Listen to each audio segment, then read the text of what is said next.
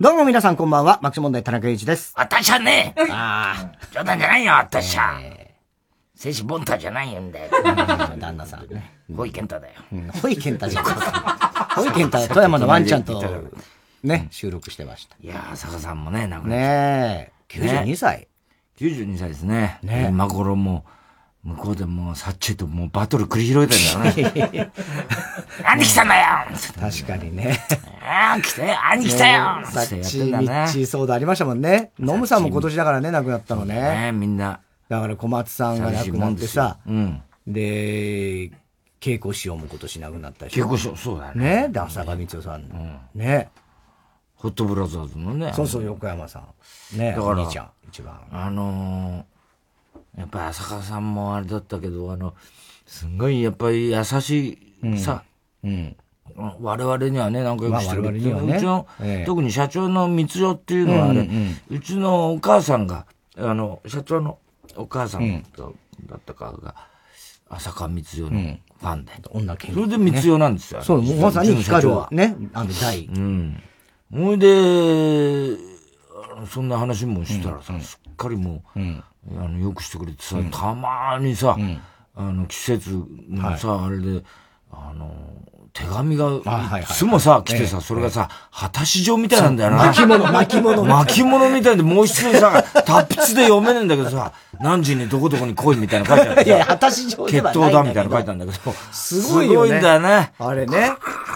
あんなのもらったことないよね。うん他にね。もう罪状みたいなの書いてあるんだよな。そうそう。なあ、よくしてくれたね。ねえで、サッチーもよくしてくれたんだ、実そうなはんな、ですようちには。そう、だからそれ、サッチーも、そういうこと、うちの社長のこと結構気にそ入うそっうてそう。て。あんたねう、ん。うん。あんたねなんて言ったんでさ、割とよくな、サッチーにも怒られたし、サッチーそんな喋り方じゃないけどね。浅川さんは、あたしゃねなんてええねサッチーは、あんたねなんあてそんなんか、まあの、ナイツの花輪がやる、稽古師匠に引っ張られてると思うけどね。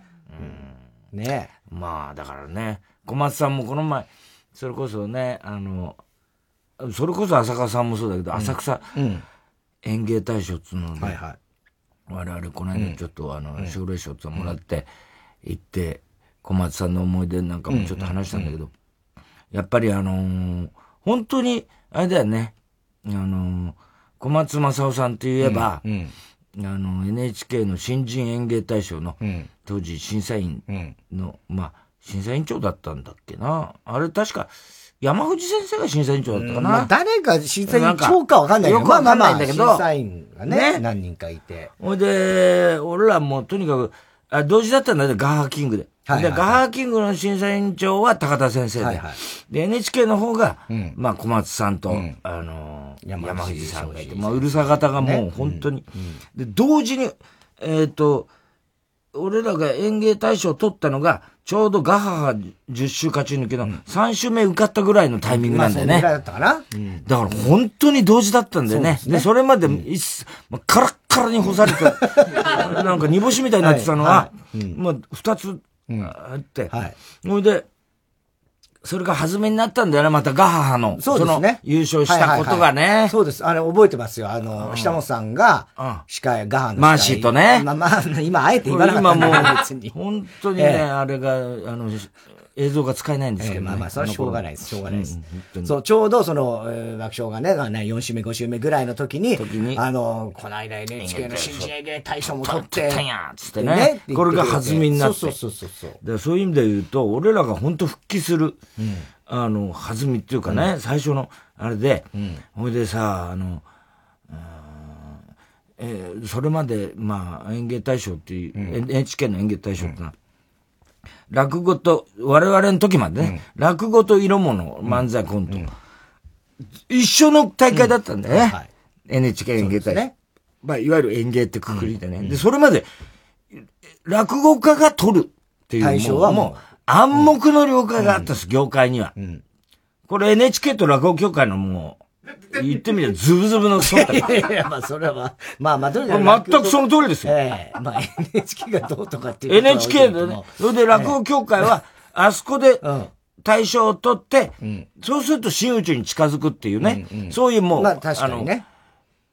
悪しき風習というんですかね。うん、NHK のジャージ着ながら言ってるけど、ね、いや、も ちろんそうです。ね、本当に NHK をぶっかーぶっかーね、そういう感じで、あったんです。はい、で、だけど俺らがあんまり受けたもんだから。確かその時はそうね。もうイーノホールが揺れたんですよね。えー、イーノホール。で、我々はまあ優勝、初のその、色もんで優勝して、で、ちょっと上の方でね、うん、あのー、みんなでちょっと立食パーティー、はいはい、打ち上げ的なね、打ち上げ的な、大会が終わって、集まってね、そうそう出演者と審査員と。うん、あの各審査員からね、うん、一言一言こうもらうんですよ、はいはい、優勝者。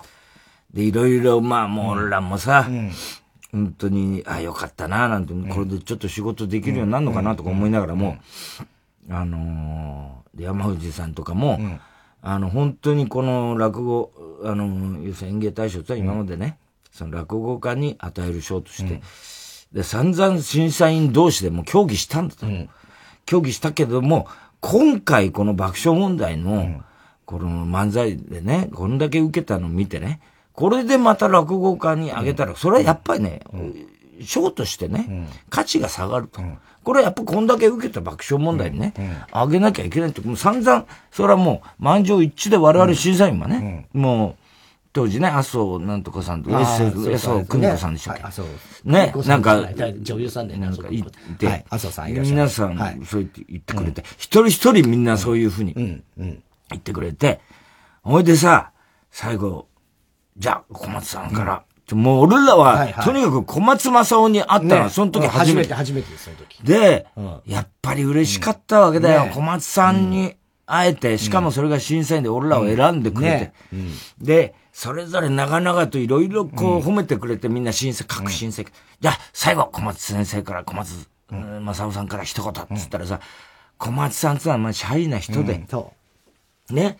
私なんかっていう感じだったんだよね。うんうん、でも最後こう壇上に上がってくれて、はいうん、で、あのー、爆笑問題、爆笑問題。あんたは偉いつって一言。一言。その一言だけです。はい、スッと下がって。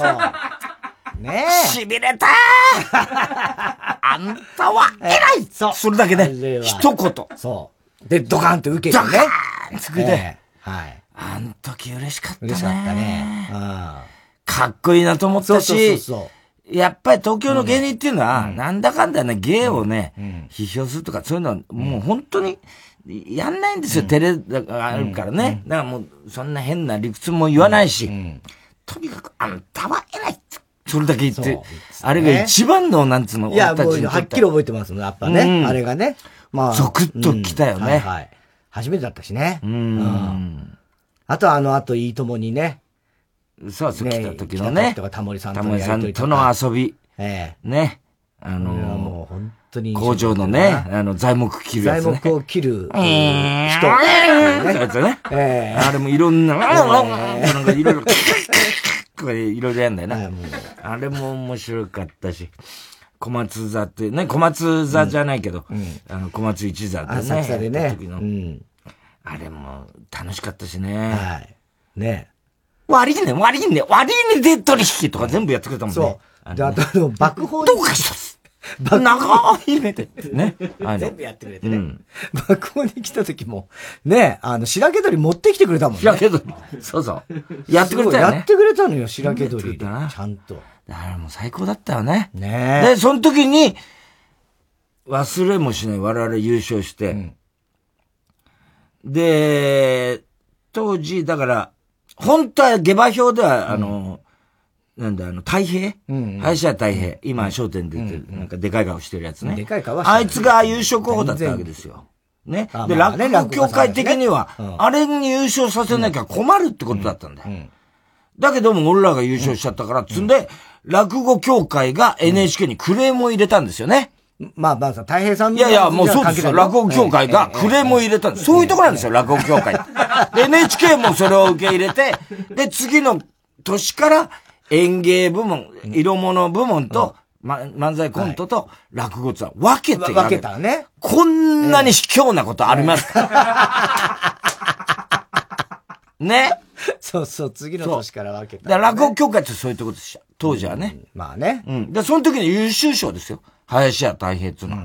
あれは我々の、に、もう、あの、に、全然叶わなかったんですよ。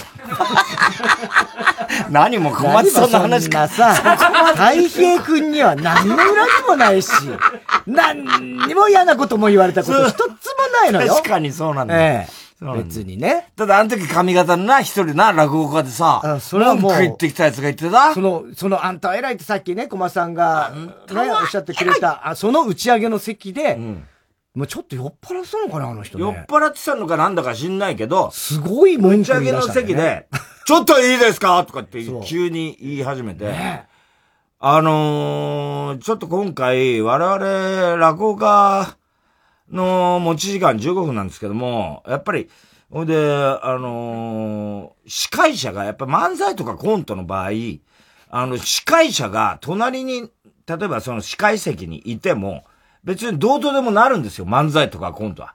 落語っては自分たちの世界を作らなきゃいけないんで、司会者に一回袖に引っ込んでもらわないと、やりにくいんですよね。そういう意味で落語が非常に不利でした。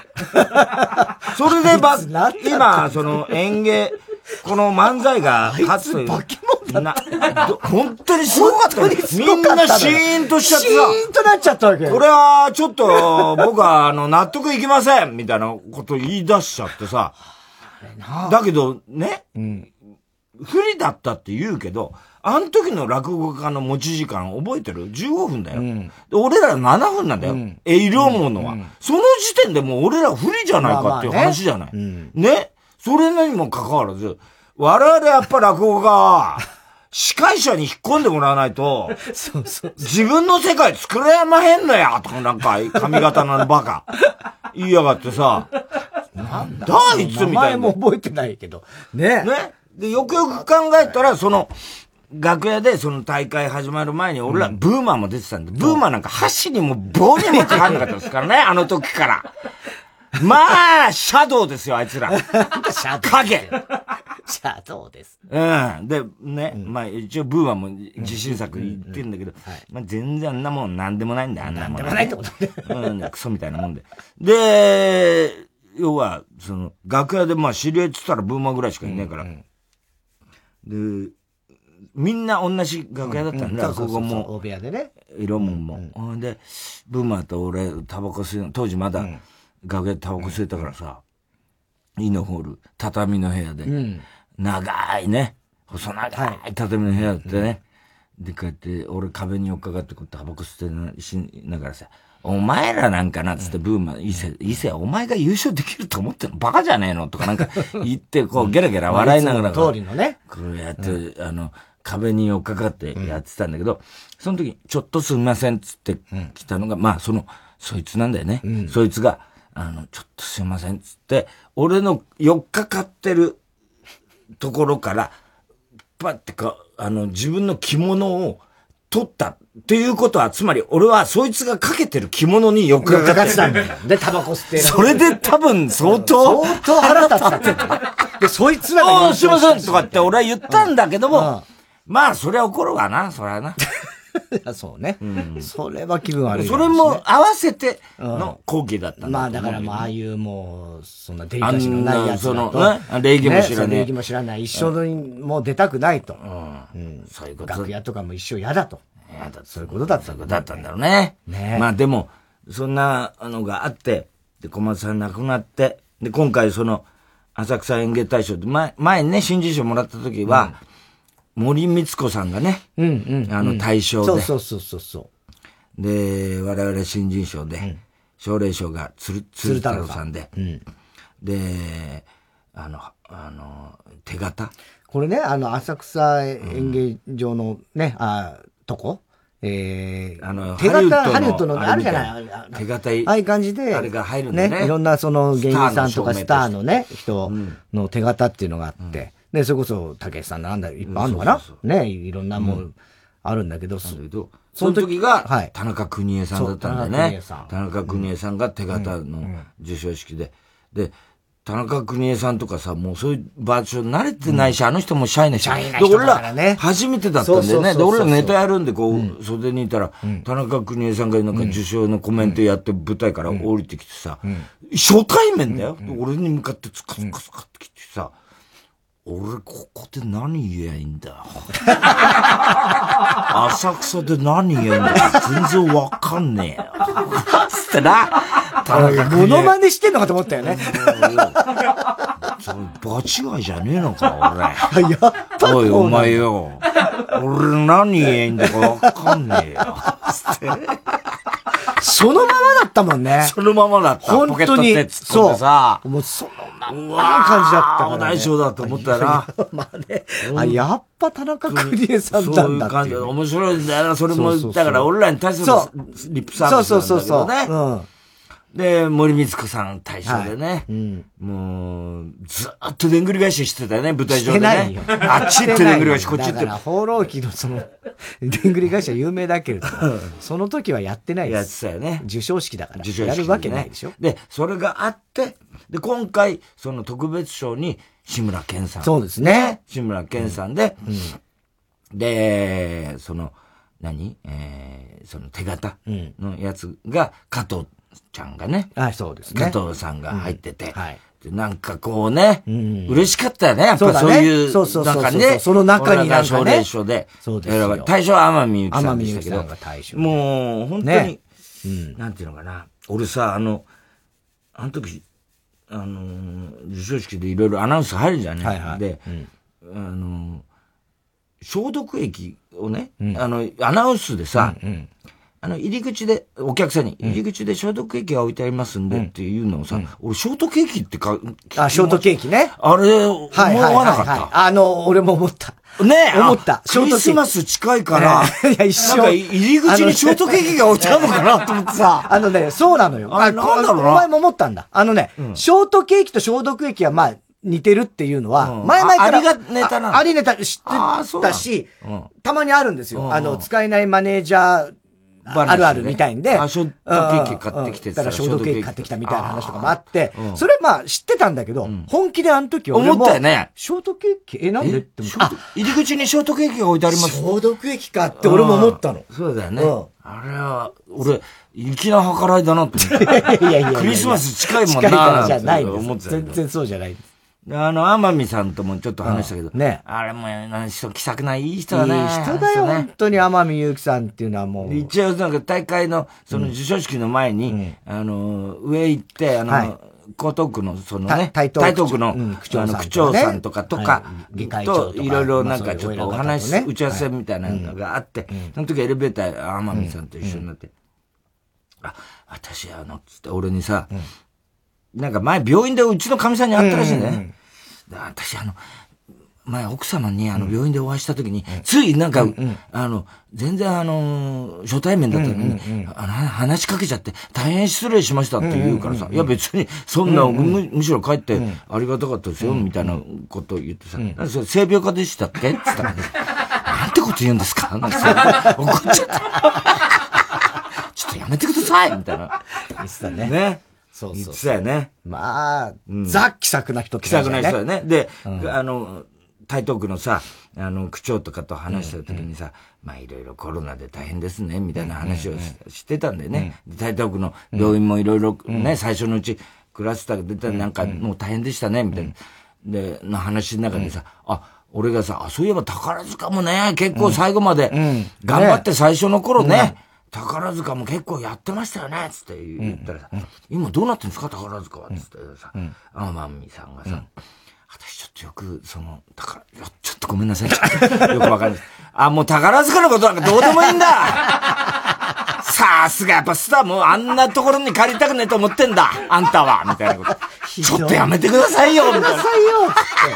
や最近のそれことはわかんない。そうなんだ、もう、あの、しもしもの宝塚のことは。違いますもようスターは違うな、みたいな。そうじゃないですよ。もう、なんてこと言うんですか、太田さんは、みたいなね。ね、言ってたね。面白い人人だ。は、その、わからないんです、今のことは。そうそう私もずいぶん前ですから。あの時、倍賞千恵子さんにね、またはい、お会いして、倍賞さんが今度、あの、その手形の、はいはいあの受賞者だったんでね、倍賞さんにエレベーターの前でお会いして、あ、はじめまして、爆笑問題ですって言ったら、いつもテレビで見てますよ、つって言ってくれてね。そうね言ってくれてね嬉しかった。またさ、倍賞さんといえば、そりゃ、ね、もう、トラ、桜じゃないですうんか。そうですよで、そういう、また中にさ、一緒に入れるっていうのはね知り合ういっいてじゃないね。よ。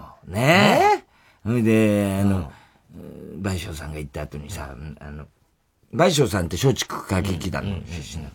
で、天海さんにさ、まあ、あなた松竹、高橋松竹だろとか思ってんでしょなんて私は宝塚よ、みたいな。ちょっと軽蔑の真似として見てましたよね、今、みたいな。いい加減にしてないよ言っいてたや、よなほんと、いや、言ってた、なんか、それは言うし。しかも、舞台上挨拶の時も言ってたろ。そうそうそう。さっきあの、びっくりしました、天天海祐希がずーっと倍賞千恵子の悪口言ってたもんですから。つって海祐希さんが。言うわけない。もう、大先輩だから。ね女優さんとしては嬉。しいやな。ね楽しかったね、でもね。楽しかったねね。え。ああ。だからもうずっとね、先週、だからもう、その前のほら、広島の営業ぐらいからさ、そうそう。ずっとなんかネ漫才やって、やってそれでタイタンライブタイタンがあってで、次の日がその、ね、浅タ草ででね。ね。タイタンライブネタ飛んで、それでまた一生懸命練習して。はい。まあ、タイタンライブの時もさ、んあのー今日ね、ん午前様聞いてたら、淵上ちゃんがなんか、うん。全然、あ、そんなことでもって思うんだけど、濃厚接触者になっちゃった人と、ランチしたっていうことで、ちょっと、あの、あ、お休みした。自粛、いや、みたいのが何日間か、今日出てたんだけど、で PCR 検査を初めて受けましたみたいな。唾が出なくて困ってるみたいな話をしてたけど、だって濃厚接触者じゃないんじだゃよ。ないんだね。その人濃と厚接触者とランチを食し事てたしかたら。っていうだけでも、あそんなかと思ってまあさね。。うんで、俺なんかだってお前が感染者だと濃厚接触にほぼ近いような状態だから。まあそうだよね。で、まあそういうのがあって、で、前回さ、その、おほら、あのータイタンライブのために PCR 検査受けるわけじゃない、俺はもう。で、その鼻に突っ込むやつじゃなくて、唾出すやつはっい、て。今回ね。ね、で、あの、ブーマーが、ちょうど俺見てて、で伊勢、あの、カーダなかなか出ないのにさ、伊勢一一気に唾出してるって、 あいつ気持ち悪いなみ たいな。スバすげえ出してて。走 って、早かったんだよ、伊勢の。カーダが全然出ないのにさ、伊勢が一気に出てさ、はい、終わり、みたいなさ。出たよ、みたいな感じで、あいつ気持ち悪いね。唾いくらでも出せんだなってことは思ってて、ね。気持ち悪いな、あいつとか思ってたんだよ。で普通みんな、ね。あの、そう、すごい苦労するみたいな話聞くんだよ、なんかいや。梅干しの写真見せられたとかさ、伊集院なんかハンバーガーの写真見せられたらしい。そうだな。そうだよ。こんなんだ、あったっつっそてれで出たらもう、それも恥ずかしいよ。ね。食いしん坊扱いすんなみたいな話やあんなの。でさ、俺もや、ね、事務所で、なんかやらされてさ、まあ、俺出ないよ、唾なんてさ、俺、ペッティングとかしなきゃ出ねえな、とか言う からペッティングとかさせてくれなら出んだけどな、みたい な。久々に聞くよね。ヘッティング。ね。ほいで、いざやったらさ、すげえ出てた。いや、お前はそうだよ。お前もうはしかもさ、唾すごいみじゃんなが苦労する線をさ、はるかに超えて、も本当いっぱいいっぱいぐらいまでさ、一気に、伊勢なんかに全然入んだよ、俺なんか。ビーって出てさ、どんどん出んだよ、唾が。そうなんだ。いや、でも確かにほおいでもう前はさ、そう日よ野に渡したら、これちょっと、これ溢れてますよ、これ。こんな感じになってん だよ。 思っちゃったよ、あれ。あ、そうだよね。だからお前はそう、そうそう。お前唾液は多い。唾液多いんだな、俺な、結だって、局な。だってよく唾、よく唾とたまによだれみたいに出そうるそう、ってビなーるってじ出るのゃん。そうだよ。すぐ出たよ。肉ピだからッピッってやったら出てたいよいんじゃない健康なんじゃないそれでもう、あの、てっぺんまで行っちゃった。それはすごい線をはるかに超えるぐらい。そんなよくあの、ションペン、兼業しすぎるやついるじはいゃはいん。兼業しあすんぎるやつねな感じになっちゃってさ。そんなそうだよ。へえ。なんだ、ペッティングなしでもいけんじゃん、みたいな感 じで。俺なんかさ、やっててさ。ねえ。あれ、だから一世もすげえと思ったけど、やっぱお前もっと上行くんだな上行くんだよ、だから気持ち悪いとか言っちゃダメだ。ダメだねお前の方が気持ち悪い俺の方とが。気持ち悪いで、伊勢もそのとリアクションがおかしくてさ、伊勢すげえな、お前早えな、みたいなって言って、なんでしたら、え、わかんない。わかんない。 え、なんだえ、なんだわかんない。なんだ別に普通じゃねえの普通じゃねえのみたいな。ほとんど泡だから、泡だから。泡だから、泡だよ。泡だからって泡だよ。な んなんだね。 ちょっと怖い顔して別に。不機嫌になっちゃう。 早いなって言われて不機嫌になっちゃう。 何なんだろうな。デラチョうまいんじゃねえかとかね。ほんでさ、この間、それこそまた絵のね、やってんだよ、事務所で相変わらず。ねうん、でさ、前回ほら、あのー、俺、うちの近くのね、うん、ステーキ屋、あの、はいはい、カーボーイで、ステーキ頼んだら、はい、あのー、レアだったって話したじゃない。で、ちょっと、今度ウェーダーで、もう一回食い直し、うんしたいなと思ってて、うん、この間行って、うん、で、笹井が、ちょうどその日は上原休み、はいはいうん、で、笹井にさ、あのー、俺ちょっともうかぼいで、うん、つったら、あ、わかりました。あの焼き焼きですね。なんつってさ、笹井がまたさ、あいつ、わかりましたみたいな感じなんだよ。 やからだからね。焼き焼きで、じゃあ行きますよ。行ってきますよ。みたいな感じで。で、絵描いててさ、こっちで。そしたら笹井が来てさ、ダメでしたつんで。やってませんよ、カウボーイ。テイクアウト。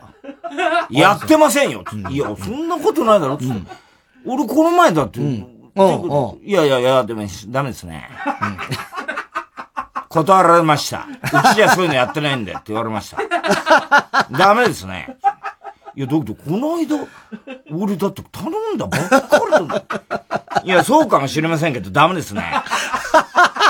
あの、断られました。うちではそういうのやってないんでって言われましたから。なんか他に、ありますなんか欲しいもん。みたいな感じ。日野がハンバーグ屋してるって言ってますけど、それでいいですかみたいな感じでさ。おじゃあ、それでお願いします。ねで言ってさ、おかしいなと思って。うん、で、ちょっとションベースにね、エレベーター乗ったら、ちょうど、あの、まー、あ、ちゃんって事務所の女の子。うんうんまー、あ、ちゃんもさ、来てさ、こないだ私もラジオ聞いて大笑いしちゃった、レアじゃなかったね、ひかりさんとか言ってさ、ねえ、つって、あ、そうなんだけどさ、今日も頼んだらさ、なんかやってないって言うんだよね。うん、えそんなことないよ、うん、私今、ほら、見て、つって。持ってんだよ。えー、うっそ定期。持ってんだよ。あれっつってさ。で、なんでって言ったら、え、私、全然大丈夫だよ、って言うからさ、うん、結局さ、支えがさ、嫌われてるだけなんだよ。やからだから。やからだから。嫌われてるだけなんだよ。えー、そんなことあるのそうなんだよ。あいつさ。で、ささいでも、お前さ、うん、嫌われてんだよ、お前って違いますよ。あれ、まー、あ、ちゃんだから特別なんですよ。とかなんか言ってんだけど、今日はさ、なんつうの、あの、しょっちゅう頼んでるから、ね、まー、あ、ちゃんは。もうタイタンの人だって分かってるけど、支えのとこ、うん、認識されてないんだ、あいつね。だからさ、特別にやってくれてんだよ、うちには。そうだったのね。そう。だけど、支えはさ、それをさ、全然認識されてなくてさ、いや、あれもう腹立ちますよ、本当に。感じなった。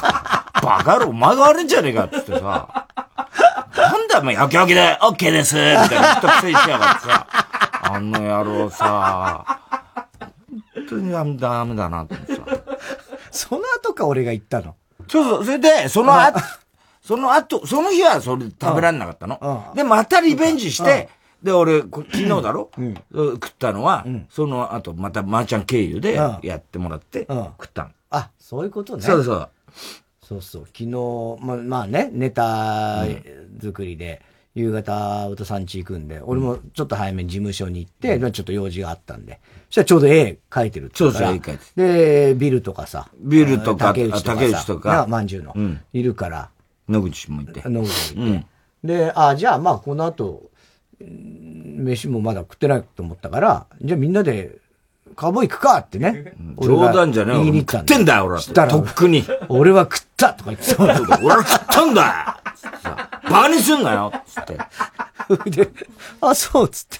で、竹内とかビルとかに、えお前らはつって言った。僕らももうあの、ご飯は食べてます。あ、そうつって。誰がお前、作文明と一緒にお前ご飯。 ね、それでね。まあでも、あのー、ここのとこずっとそういう、ショーがやっぱ年末になると多いじゃないはいはい。俺実は、あんまりあれなんだけど、ネーミング大賞っていうの審査委員長やったんだああ、なんかね。うん、はいはいはい、ネーミング大賞ってね。ネーミング大賞って今年から第1回って始まったんだけど、あの、いわゆるどういう、優れたネーミングに、うん、あの、賞をあげようっていうさ、乱暴な賞なんですけど、またさ。まあまあまあねね。ほいでさ、まためんどくさかったの、その審査が。ね、要はその、まずさ、前もってさ、事務所にさ、こう、例えば食品部門、お菓子部門、薬品、薬剤部門とかさ、あの、なんだ、イベント施設部門とかさ、もうさ、無数のだってあらとあらゆる名前だそうよ。人だけじゃないよね。人とかじゃないからね。店から何から。店から何から。商品名。びっくりしたんだ。バイキングっていうさ、要するにバイキング形式の食事。はいはいはいはいあれをバイキングって名付けた。そのバイキングとかも入ってんだよ。 え、じゃあもうサンドイッチマン、あ、サンドイッチ 伯爵とかまで行くよね。そんなこと言い出したら。だ、もう本当その勢いサだンドイッチよ。とかだよね勢い。勢い的には、だからもうその、ねウォークマンとかさ、うん。ああれね、カップヌードルとはいはいはか、いそんなのまで入ってるわけ。で、これ全部ノミネートなのつって。で、ダーって細かい字でさ、その中から3つ選んでくださいみたいなの、やるわけよ。あああ。もうさ、すげえ時間かかる。6部まあね門あんだよ、6部門。まあ確かにね。はぁみたいな感じでさ、もう、ドゾタウンとかまであんだぜ。誰が選ぶか、え、もなんでだよ、別にいいじゃん。やってさ、で、これよくね、みんなこんだけ大手がね、だって電通とかまでなんだよね。電通ね。で、そんだけね、よ、よくね、あれだなと思ったらさ、そのね、応募してきてくれた、こんなね、えと思ったらさ、あの、そうじゃないんだ。かこっちが勝手にノミネート。まあまあね。そんな、わがままなさ、賞あるみたいな感じでさ、もう恥ずかしいじゃん。どっちかっつうとさ、もうさ、それってさ、なんかさ、日清とか選んでさ、いや、辞退しますとか言われたらかっこ悪いじゃん。なんだろう。ね。そうないでしさょ、そういうのとかって、あえいいの勝手にこんなの選んじゃって、だ大企業だよ。名前とまかあね。全部入ってんだよ。うん。で、いろいろ丸つけてなんかして、で、それ送るんだよ。ほんでさ、結局授賞式でさ、やるとさ、もうさ、おあのーなんつうのあまあ、優勝は花セレブだったんだけど、それも結構花セレブってまあいいネーミングじゃね。でネピア、王子ネピアとかね。面で、その、あの、なんつうの授賞式でも、6部門のうちの、この、それぞれの優勝、六部門賞みたいのを全部発表していくわけ。だから、結構時間かかるの。ね、たくさんあるからね。ね、で、それにさ、あの、いちいちさ、司会の人がさ、あの、打ち合わせでさ、あの、これ全部、あの、太田さんに、あの、一言、一言ずつ、もうもうな、な、なんでこれが振ねりますからっていんんんう。だからさ、もう、要はさ、あの、もうネタの千本ノックみたいな感じだはいはいはいかはいそうだら、ね全部ボケなきゃいけないの、ボ俺。ケなきゃいけなかないけどマイク渡されてさ本、いやこれね、おいな審査員長の太田さんから、一言、もうこのためだろって、俺を審査員長にしたのは、みたいなさ、やってるわけ。で、もう、いちいちボケなきゃいけないんだよ。で、花セレブ、優勝花セレブですなんつってさ、いや、花セレブってね、これ高校生にとってはマラセレブでしてね、みたい なさ、もうさ最悪だよそういうのをさ、もう最悪でしょ、それは。ね。やっぱウケんり、のあそこにも優しい。ねねいや、結構記者もさ、あの、なんかまあ、受けてくれんの湧いて、ねあそ。だけどまあ、オージネピアの社長もいるからさ、あんまりちょっとそうだよね大きい声で、りゃそういだよねいのかなとか思いながらもさ、まあ、あの、それはね、審査の過程で俺散々言ってて、ああの、中島が監督っていいんじゃないのカップヌードルの。はいはいはいはいあの人が、ああおーの人が仕切ってんだよ。あ。あ、そうなんだ。うん。で、あの人が、こう、一応司会しながら、俺だけにマイクは渡されてて、また今度審査が大変だったんで、3時間ぐらいかかって、6部門のやつを全部3位まで出すわけ。で、続いてこの3、3つです。はいこの中から、部門賞決めましょうんうんうんう。その3つをさ、全部俺に振るんだよ、司会の中島さんがうん。18太田さん、審査委員長どうですかこれって。全部、他の審査員もいいんだけど、みんな別にさ、あのさ、ところどころ振られることあっても、俺は全部それを踏んなきゃならない。全部ボケなきゃいけないの。それでマラセルブっつったらさ、中島監督が大喜びしちゃってさ、マラセルブはいいな、マラセルブ。言わないでしょ、マラセルブ最高だ。笑うぐらいならやっぱりマラセルブですかねなんてさ、いいちいち随所に入れてくんだよ、中島監督が。で、散々受けてたから。で、俺はでもさすがに授賞式で、王子のネピアのね、社長が来てるから、さすがにそれ控えてたんだけど、うちの社長がさ、あの、審査の時にね、なんか、あなた言ってたじゃない。ほら、あれあれなんて言うもんだから。社長が促した言わされてさ、俺さ、社長目の前にして社長が促した社長目の前にして、いや、あの、マラセレブがですね、 なんてさ、渋い顔になっちゃってさ、オージーネピアの社長。で、最後さ、オージーネピアの社長が一応コメントした後さ、じゃあもう一回審査委員長から総評をなんてさ、さすがオージネピアの社長は、大王精神の社長とは違い ますね。もう人格が違うもんね。また頭かけちゃった。大変なんだよ。あもうすごいんだよ。それで全部ネタ、だから、それで、サンラセレブ、社長が言えっつからさ、マラセレブってね、まあ一応、あの、私はそう呼んでんですけど、み たいな言ったらさ、あの、フロアにさ、一人スタッフがいて、かってカンペ出すんだよ。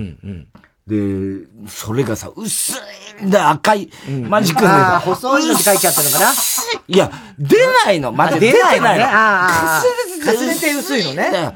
で、俺社長いるからさ、あんまり弾けることもできず、ボソボソ話してたらさ、そのカンペがさ、出たんだけど、薄くてさ、ちょっとこう、見ながら、話しながら、こう、寄ってみたらさ、声を大きくって書いたんだ お前のカンペが薄い わ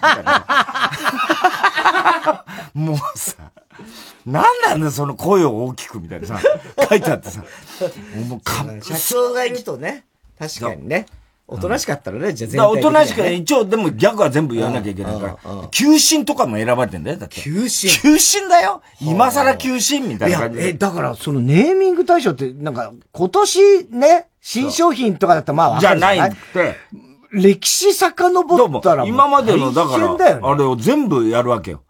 で、求心とかさ、うん、で、会長がその求心のコメントした後に、じゃあ、あのなんだ、その、審査委員長どうですかって言うから、休止について、休止だ、やっぱね、あの、今、コメントしたら会長、あの、年寄りの、年寄りつちゃ悪いけど、まあ、ご年配の人でさ、大御所なんだろうけどさ、業界ではさ、あの会長はね、ずっと楽屋で休止飲んでましたみたいなね。で、休止もまあ結構あって、あの、薬でも、あの、そういう薬品業界でも結構いろんないいネーミングがあったんですけども、やっぱ老舗として最後まで残ったのが、球心とヒロポンでしたみたいな。僅差の、僅差で球心が選ばれました、みたいな、ね、ネーミングとしてはヒロポンっつうのは、いいね。そうそう。疲労がポンと。疲労がポンと飛ぶ。ヒロポン。ね。これがね、最後まで争ったんですけ ど、球心が勝ちました、みたいなさ、なこと言ったりさ、午後の紅茶も選ばれ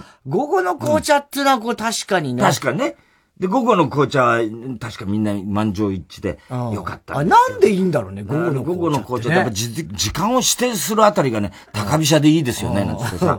私はね、一回ご、あの、午前に飲んで吐いたことがあります、 全部さ、そういうさ、ね。いちいち僕、ね、ウォシュレットとか。ああ、ウォシュレット、ウォシュレットもね、これはね、あの、会長が字があってですね、しょっちゅうウォシュレットがないともう過ごせません、なんつってさ。全部会長に、会長ネタ持って。困ったら会長がそういうことに。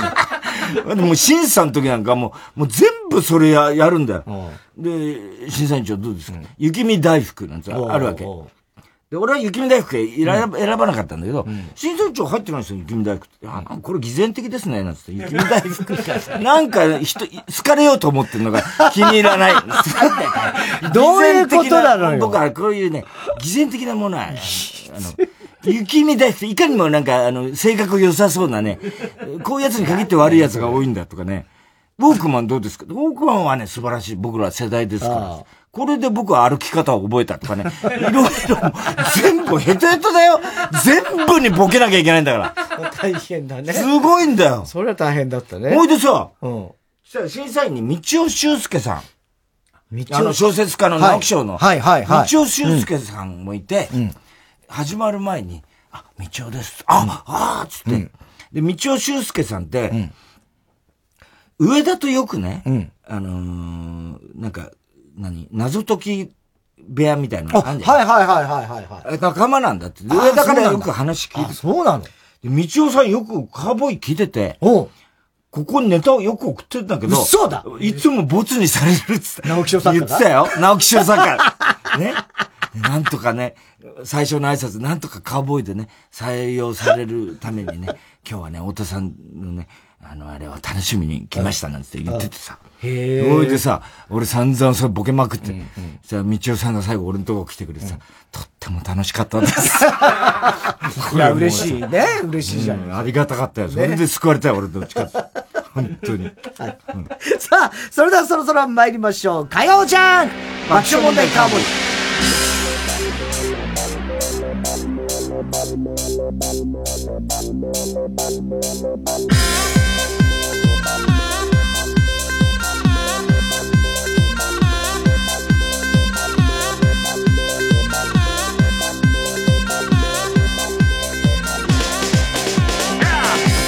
改めましてこんばんは、爆問題田中裕一です。太田です。今日の東京はね、えーお日様出ましたけども、まあ、寒かったね。朝とかもまあ、冷たくて、うんえー夕方以降も9度、8度、7度、どんどんどんどん寒くなりまして、はい。明日水曜日以降はさらに寒くなると。まあ、晴れた寒い日が続く。いかにも冬のね。ねもう降ってたもんね。ね。えーで、えっと、再来週12月29日が今年最後の爆笑問題カーボーイなんですけども、あのーメールナンバーワンがさあ、いよいよ、でこの季節ですね、はい、ちょっと告知も後であありますのでね、そちらの方も聞き逃さないでいただいてください。読めないね、今年は。ねはい、今日も紹介したはがはがきメールの方にはオリジナルステッカー、特に印象に残った1名の方には番組特製のクラファイルを差し上げます。キングヌー、占領役者。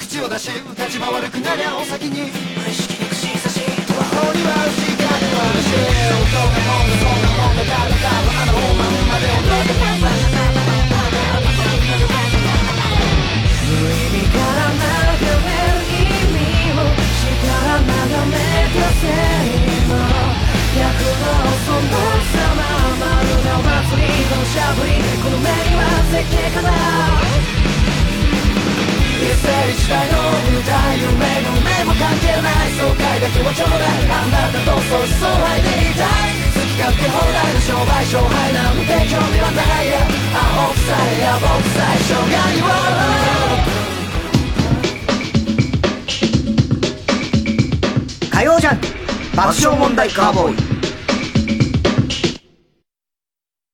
TBS ラジオジャンクこの時間は小学館中外製薬三話シャッター総合人材サービス新生梱包他各社の提供でお送りしますゲームでは魔王を倒したらハッピーエンドだけど勇者たちの人生は終わらないこの物語はエンディングから始まる宝島社この漫画がすごい男編第2位早々のフリーレンコミックス発売中小学館メリークリスマス。もうそんな時期か。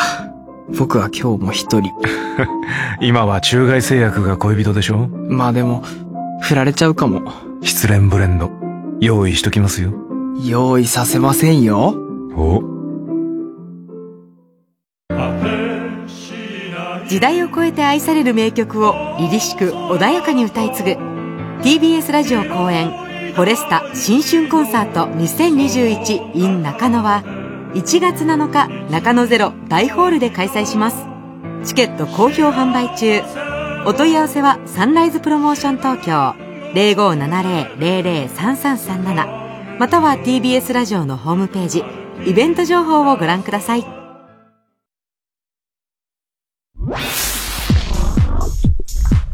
火曜ジャンク爆笑問題カーボーイお仕事を探しているあなた新生グループの新生梱包にお任せください新生梱包新生梱包のウェブサイトではさまざまな物流のお仕事を検索できます男性女性未経験でも大丈夫ぴったりのお仕事がきっと見つかりますよこの仕事良さそう新生梱包で検索ナイツの花輪です。この度映像配信の番組をやることになりました。タイトルがナイツ花輪のネタ座談会今年のネタは今年のうちにです。M1 キングオブコント R1 ザ・ W など2020年に行われた賞レースについてゲストのアンガールズ田中さんとパンクブーブー佐藤さんとともにどこよりも細かいネタの話をしたいと思います。これを見ればネタが増える12月26日夜8時から生配信です e プラスパラビで視聴できますので詳しくは TBS ラジオのホームページのイベント情報をご覧ください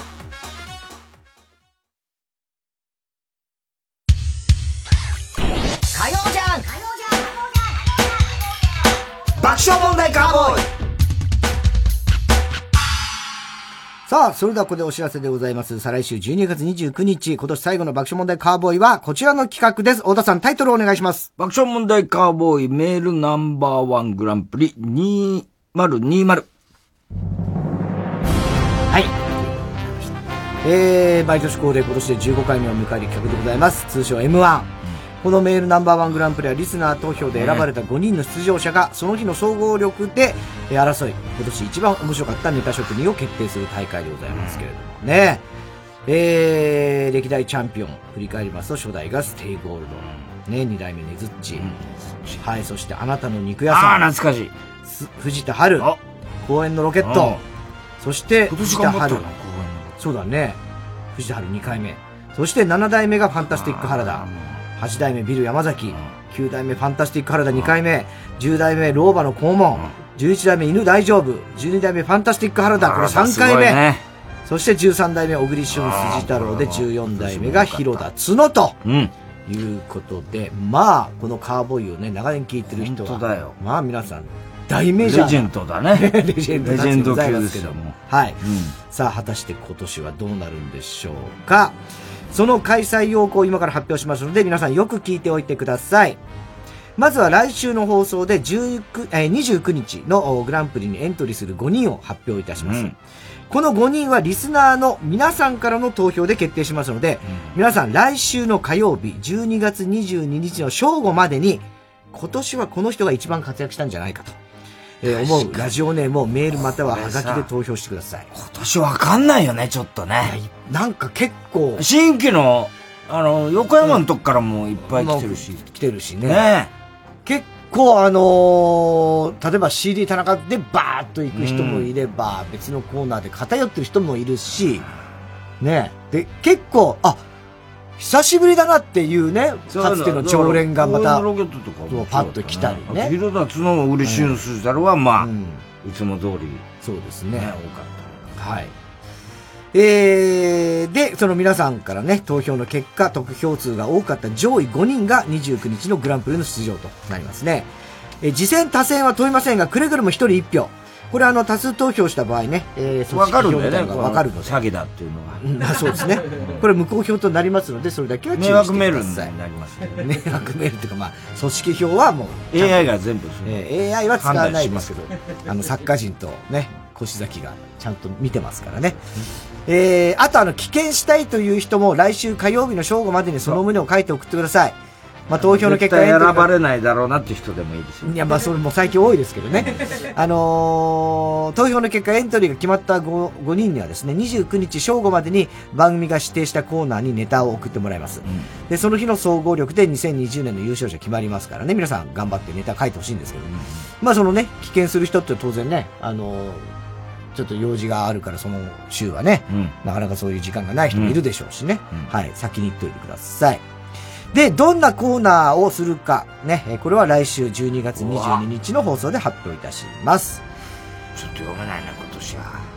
ねえ。まあ、新コーナーも終わったしな。そうだよね。常連もいるけど、新規も結構いるよね。うん。えー、優勝者には今年もカーボーイ特製メールナンバーワンチャンピオンリング差し上げます。はい。えー、出場者、投票の宛先でございます。はがきの場合は、郵便番号107-8066。TBS ラジオ、火曜ジャンク爆笑問題カーボーイ、メールナンバーワングランプリ出場者投票の係まで、えーメールアドレスは爆笑アットマーク TBS.CO.JP です。皆さんの投票、お待ちしております。あの、私への応援メッセージもね。はい、あの、太田さん。出場するのは私です。 結局一番頑張るのは私です。これもう毎年、それは再来週で。いやいや、来週から もう、あ の、来週来週募集します。いやいや、まあ募集はして前ももいっいてですけど、紹介するのは当日になる紹介します、と思う来んで週。もし来たら。いやいや、まあまあまあ、来週は、ちょっと早いでしょね。えー、以上、再来週12月29日に開催する爆笑問題カーボーイメメールナンバーワングランプリ2020のお知らせでした。火曜ジャンク爆笑問題カーボーイ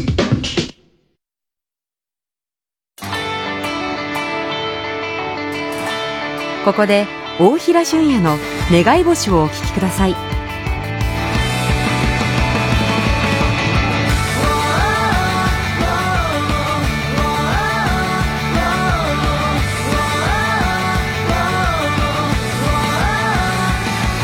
生きる意味なんて考えずに今日まで歩いてきた画面の向こう側のヒーロー人ごとメインキャストにすがられずとも人生は続いてく君の言葉が救いの鍵でした世界が今を否定しても止まれない僕は僕だ流れ星に願いをあと一つこの先もまた君と話がしたい旅立ちの鐘が鳴るさあ行こう始まりの歌よね聞こえてますか FM905 AM954 TBS ラジオ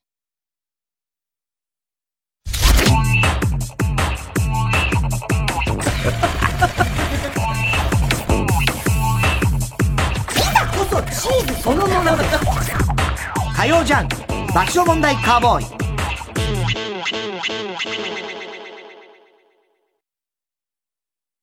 今就活中の君へ大丈夫この経験できっと君は成長している悩んでいるなら一度三話シャッターを訪ねてみてください悩みを乗り越えた先輩たちが笑顔で活躍しています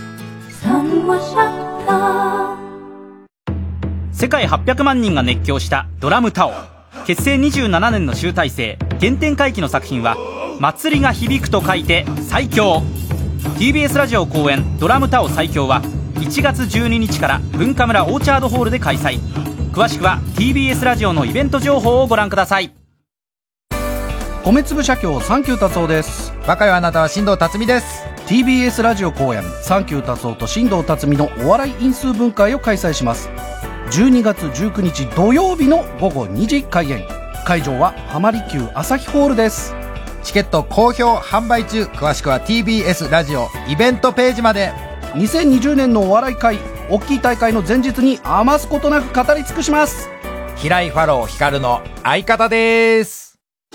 TBS ラジオジャンクこの時間は小学館中外製薬三話シャッター総合人材サービス新生梱包他各社の提供でお送りしました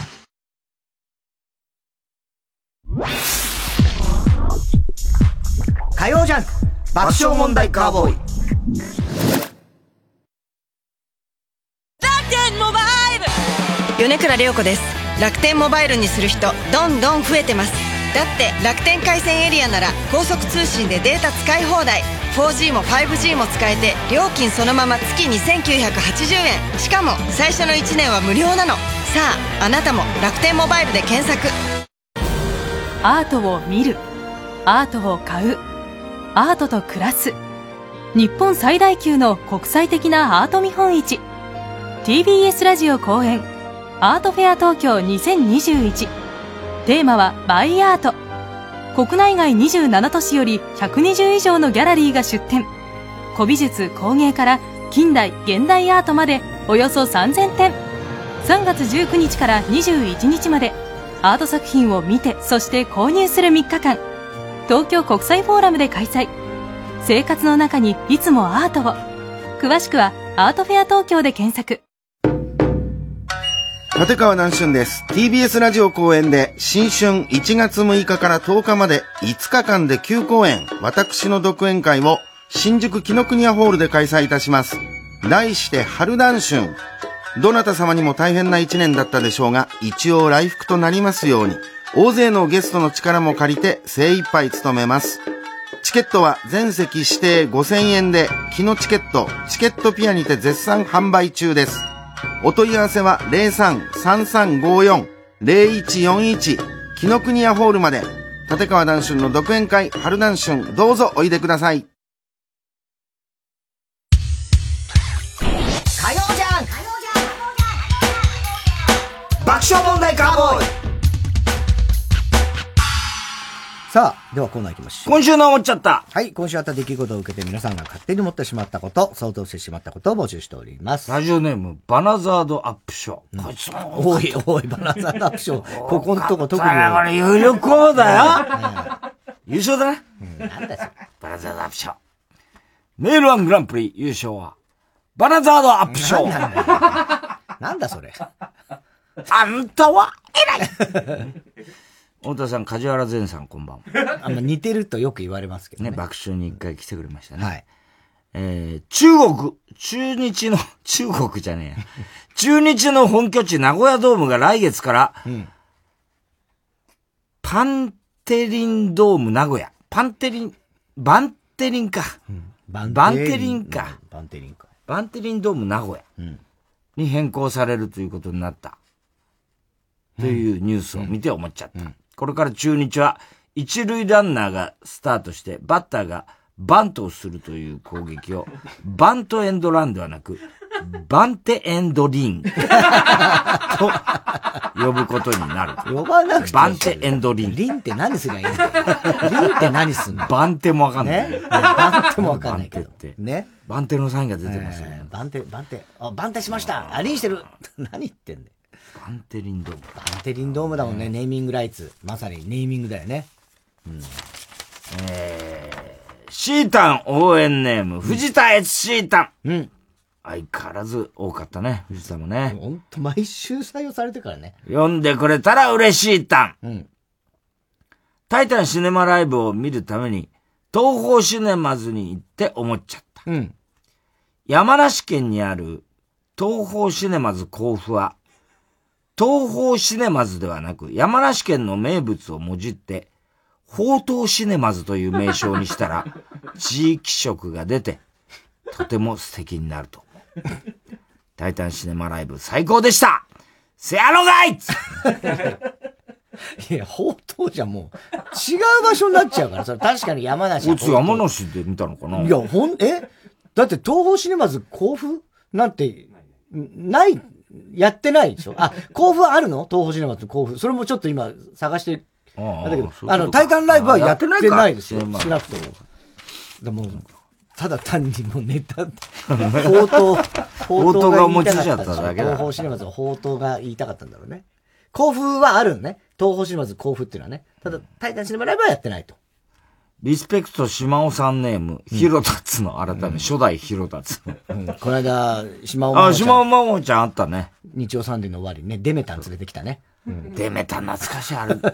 笑いので、劇団健康ね健康のな、うんあの、平成問答の。の、あの、ライブを見に行った時の打ち上げで。打ち上げでいたんだよね。いたのよ。うん加藤、吉和さんが多分。あ、そうだ、吉和さんが一緒に紹介して紹介してくれたんだと思う。出れた出れたと思って、あの人出れた出れたあの酔っ払いながら、出れた出れた面白いんだよ出れた面白いんだよ懐かしいな加藤吉和さんがすっげえ笑って、出れたいいやさんだよみたいな、なんかそういうすごあのい人な思い出がある。素敵な人だったね。ねえー、島尾真帆さん、太田さん、島尾真帆さんに、お歳暮を送る人こんばんは。お歳暮送った方がいいよ。お歳暮ってあんまり送るあれがなくて。売れの元気なご挨拶なんだから。まあまあええまあ。島尾真帆。まひ、まひ。島尾真ひって。まひょひ、まひょさん。島尾真帆さんね。みゃおまお、みゃおまほ。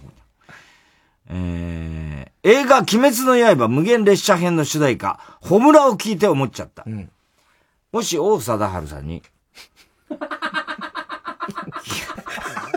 おネタバかレしい。してんじゃねえかよ。もうお前おかしいもんだって。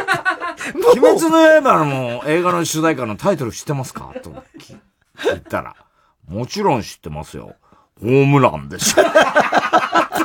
言うと思う。 もう、もう、バレすぎてるけど。 ホームランです。ね鬼滅は映画のホームランです。 バナザードアップショー。太田さん、梶原善さん、こんばんは。はい。元プロレスラーのキラーカーン。あねえ。歩行中の女性を自転車でひき逃げした疑いで、書類送検されたというニュースを見て思っちゃった。自転車で跳ねたのにそのまま去っていくキラーカーンを見ていた他の歩行者は、あ、キラーカーンとして、 キラーカーンとしていたと思う。キラーカーンってそういう意味じゃないんだあ。あっよけ。らかんとじゃないでしょ。どっちかあっけに取られたとかあっけるあっけらかんとしてたのは、キラーカーンの方だ。そうなんだよな。いい時だから、あっけらかんとして行っちゃったんじゃないの使い方間違ってええね。あっけに取られてたからね。あっけに取られてたのはそうだけどねええあっけらかんとはしてなじい。ゃないんだよ。えー、シータン応援ネーム、藤田悦シータン、読んでくれたら嬉しいたはい。小中高生の間で今年が流行った言葉を紹介している番組を見て思っちゃった。うん。もし、小泉京子さんがデビューしたのが今年だったら、ファンに自己紹介をするとき、キャンですと言い、ヒット曲、 アデ姿ピエン娘を歌っていた と。せやろがい涙娘だからね。あで姿涙娘。 PM 確かに。娘 PM 娘。あで姿色っぽいね PM 娘だね。そうだキョねンです。ええキョンキョンね。キョンです。キョンです。ね。えー、広田つの改め、初代広田つの。太田さん、ゴンドウより投げすぎてる人、こんばんそんなは。投げてないよ。そんな投げてないよ。田中田中雨田中みたいなことになってないよ。そんな。朝の情報番組に出ている、石原良純を見て思っちゃった。石原良純って高いところに置いてあるものを撮るときには、重ねたタウンページを踏み台にして る。と思う。絶対してるよね。してないよ。CM やってんだ から。えー、広田つの改め、初代広田つの。太田さん、射精後のチンコにクワガタが集まってくる。 甘いの甘いのねえ蜜みたいになってんの小雪を見て思っちゃった。もし小雪が SM の女王様だったら、あんた、ウイスキーがお好きなんでしょこの変態野郎が罵ってくれるとお好きとかね、ちょっと丁寧な言い方してるの。お好きとか言わねえだろ。ああ、こいつも多かった。ラジオネーム大体和音。寒くなって思っちゃった。もしもドラゴンが寒さに弱かったら、手に息を吹きかけようとして、間 違って炎を出してしまい、火傷すると思う。そんなでやけどすんならドラゴンやってらんねえよ、もう。うん、寒がりなのかな。ね。えー、郵便番号107-8066。TBS ラジオ火曜ジャンク爆笑問題カーボーイ。メールアドレスは爆笑アットマーク TBS.CO.JP。今週のおもっちゃったの係までお待ちしております。火曜ジャンク爆笑問題カーボーイ TBS ラジオジャンクこの時間は小学館中外製薬三話シャッター総合人材サービス申請梱包他各社の提供でお送りします連続バラバラ事件の犯人品川真珠俺はこいつと結婚する好きだよあなたもう絶対離れないから拘置所の中アクリル板越しの心理戦これは常識を飛び越えたラブサスペンス夏目新たの結婚コミックス発売中小学館思い出作りが止まらないリスナーが作った楽曲から巨匠たちが仕上げたプロフェッショナルな楽曲まで木梨憲武のコネクションの集大成木梨の大音楽会フェスっていう女子アナチームも歌う海谷と奈緒ちゃんも出るよ TBS ラジオプレゼンツ木梨の大音楽会12月26日土曜日アシヒコ横浜国立大ホールにて開催ええ所さんも詳しくは TBS ラジオイベントページまでピンポンかも火曜ジャンク爆笑問題カーボーイ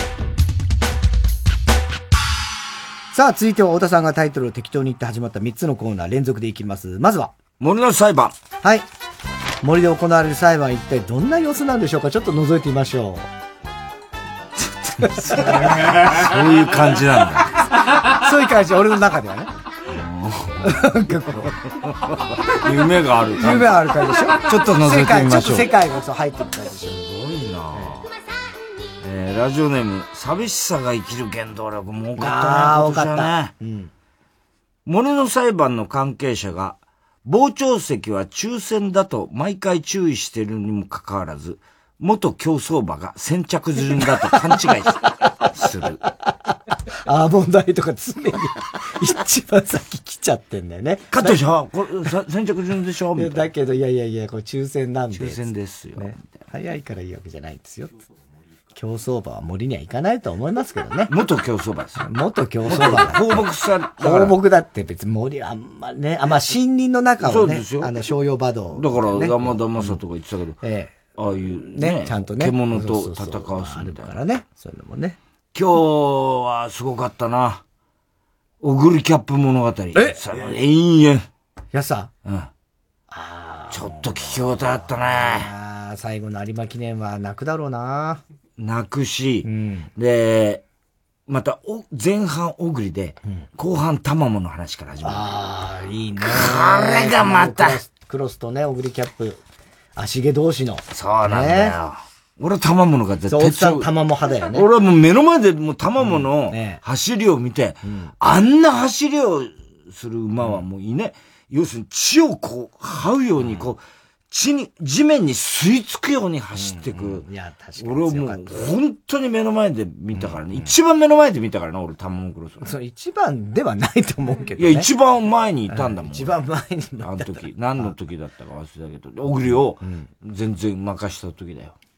なんだろうね。うん。天皇天皇賞賞とかかジャパンカッなプとかその辺のあれですかね。うんうんあんな強い馬はもう見たことないね。ねラジオネーム、小栗旬辻太郎は、まちゃみの妹のことを、ショップ店員と呼んでます。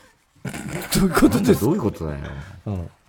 太田さん、さつき緑を口説き落とし、日本各地の観光名所の前でヌード写真を撮って本にして全国の図書館にタレパンダの大冒険というタイトルで寄贈するミニタイガーマスクこんばんは。もう何をしてんのよ、もう。タレパンダの大冒険。 難しい事件の裁判の時、結構な割合で、小狸のいたずらで片付けられることが多い。 あれそれ小狸のいたずらでしょうね。結局たぬきのいたずらです。えー、ラジオネーム、星ちゃん。森の裁判で、懲役刑を食らったウサギは、たとえ懲役3日だったとしても、森の刑務所の中で、寂しさのあまり死んでしまうた め、終身刑と変わりないのである。であるじゃん。悲しすぎる、この悲話しいよ、もう。かわいそうすぎる。うさぎはね、寂しくて死んじゃうってよく言われてますけど、ど、どこまでそうなのかね、本当にね。どうねだから、野ウサギとかじゃあ、どたまに、どう、どうなんだろう仲間がいるんじゃない仲間がいるからいいのかなねラジオネーム、孤独なコンビナート。死刑という言葉だけを覚えたインコが裁判長なので、 どんな裁判でも死刑判決が下る。ダメじゃんダメだよ、そんなやつ裁判長にしたら。それしか言わないんだろ絶対ダメだよ、あいつもう裁判かけたらもう。万引きとかぐらいなのに。ラジオネーム、バナザーとアップショー。傍聴席に、馬と鹿が並んで座っている と、周りはクスクス笑い出す。まあ、そりゃそうだよね。そりゃもう馬としかいたらね。バカだよ、あいつ。バカが、ほら。見てもバカだよ、バカだよえーラジオネーム、夜明けのスカトロ。被告となったイノシシは最終弁論で謝罪の意思を伝えようとするが、緊張のあまりうまく言えずにいた。それを見た弁護人の狼は、横で耳打ちをしながらイノシシの謝罪をサポートしようとするが、その声がマイクに拾われ、裁判中に響き渡ってしまった。これが有名な、囁き狼事件。ささやき、おかみじゃないんだよ。ささやきおおかみなんだよね。なんでイノシシだったのかわかんない。被告はイノシシ。なんでイノシシだった悪そうだからね。さあ、続いてのマラデカ先生。はい、マラが異常にでかい先生のお話です。ちょっと覗いてみのぞ、ちょっと覗きましょう。ラジオネーム、広田つの改め、初代広田つの。マラデカ先生に授業中叱られて、廊下で立ってろと言われた生徒は、廊下でマラを立たせておかなければいけない。 そんなわけ立ってろ反省してんのかって話になるからね。指紋でんじゃねえかいやいや、お怒かしいでしられたよょ。ね。規模がおかしいでし ょ、それ。ラジオネーム、極東ベイクライト。こもれうだもよ多かったね。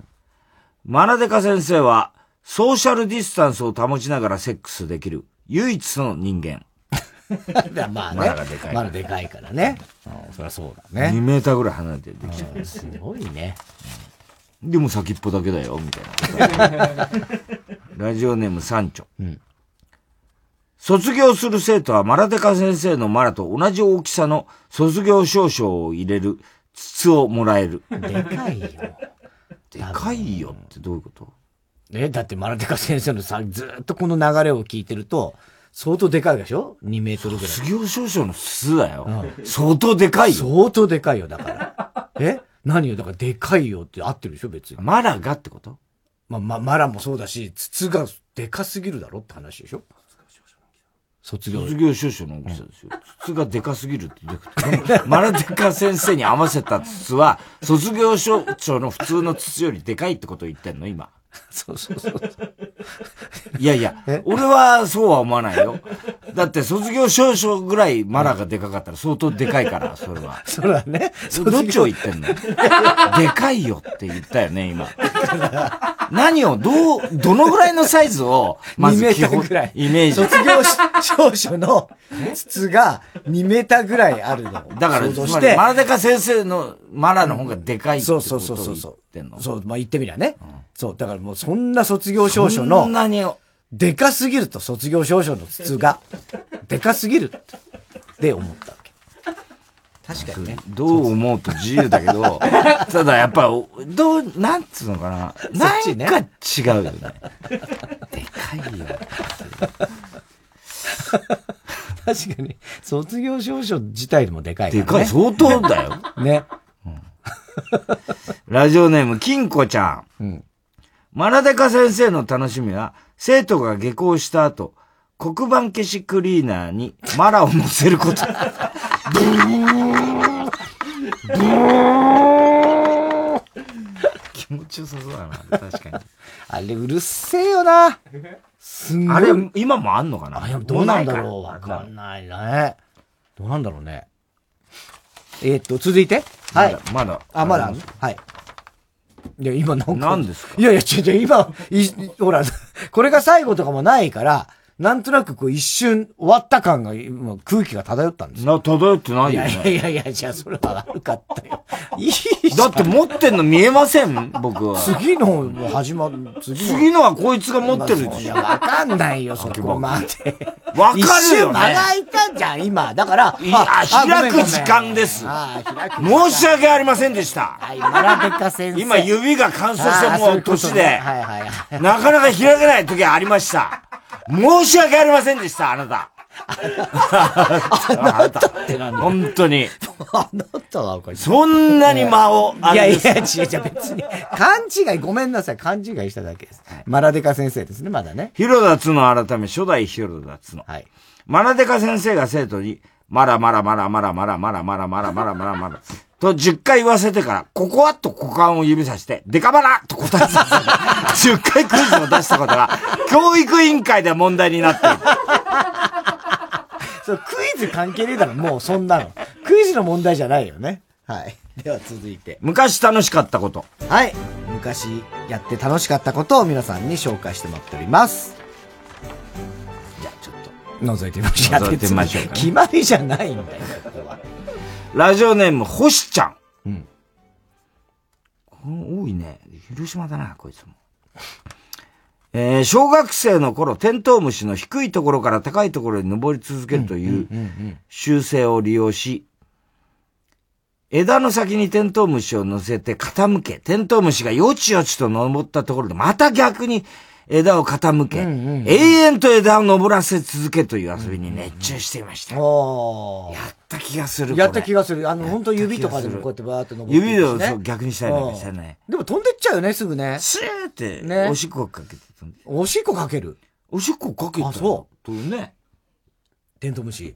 あ、そう。ピッて、ちょっと、あちょっとピッて、あピッのつってセミほセミどほどじじゃゃなないいけけどどね、ちっちゃいからね。あ、そう。飛んでっちゃうね、でもな。テントウムシは。いや、別にその、挑発的な迷 惑。いいじゃん、別に。俺は否定してるわけじばっかゃないかり言うけらど。さ、飛んでっちゃうってばっかり言うけどさ、登らしてったって話をしてんじゃん、今。それはやったよ飛んでっちゃうだよね。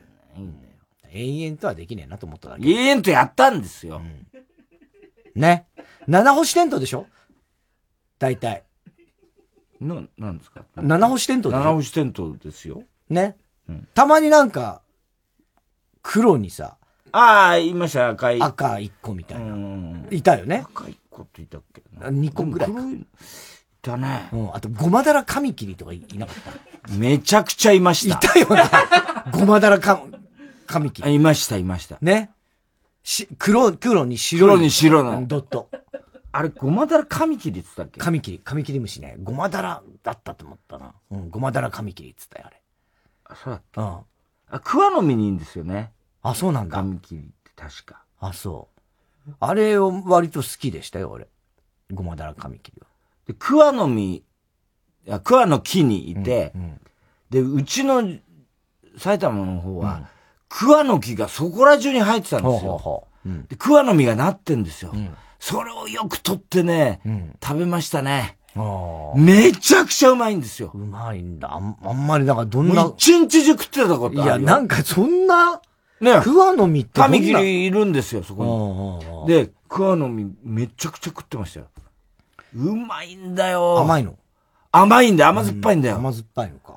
で、あの、食いすぎると、あの、舌が紫色になったりなんか。ああ、わかる気がするな。あれなあもう一回食いたいんだけど、今、結構ほら、桑の実って、なんか自然食みたいんで、流行ってさ、うんうんうんうんブルーベリーみたいなの、ああいうの。でも全然違うんだよね、あの、枝から食って食った桑の実。あれめちゃくちゃうまかったんだよな。ザクロとかね。ザクロはもう当たり前です ね。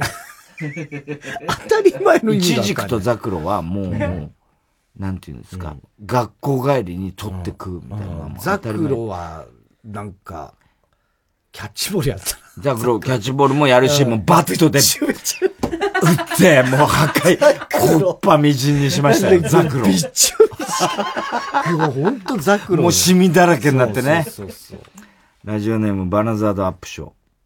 中学の頃、友達数人の問題集の表紙を、表紙を取り外し、上下逆さまにして付け直すという地味ないたずらをしていました。授業中問題集を開いた瞬間、正しく開いたはずなのにうんなぜか逆さまということで、友達数人が、あれええと、一斉にパニックになるのを離れたとこから見るのが楽しかった。すげえな。よくそんな、なんつうの、うまくできるね。ねえ。気があつ、かあないれだけか。カバーをは、あ、あ、そっかそっかそっか。カなんバだーとを思ったんですよ。何ですか、あなた。切って、切って、逆でした。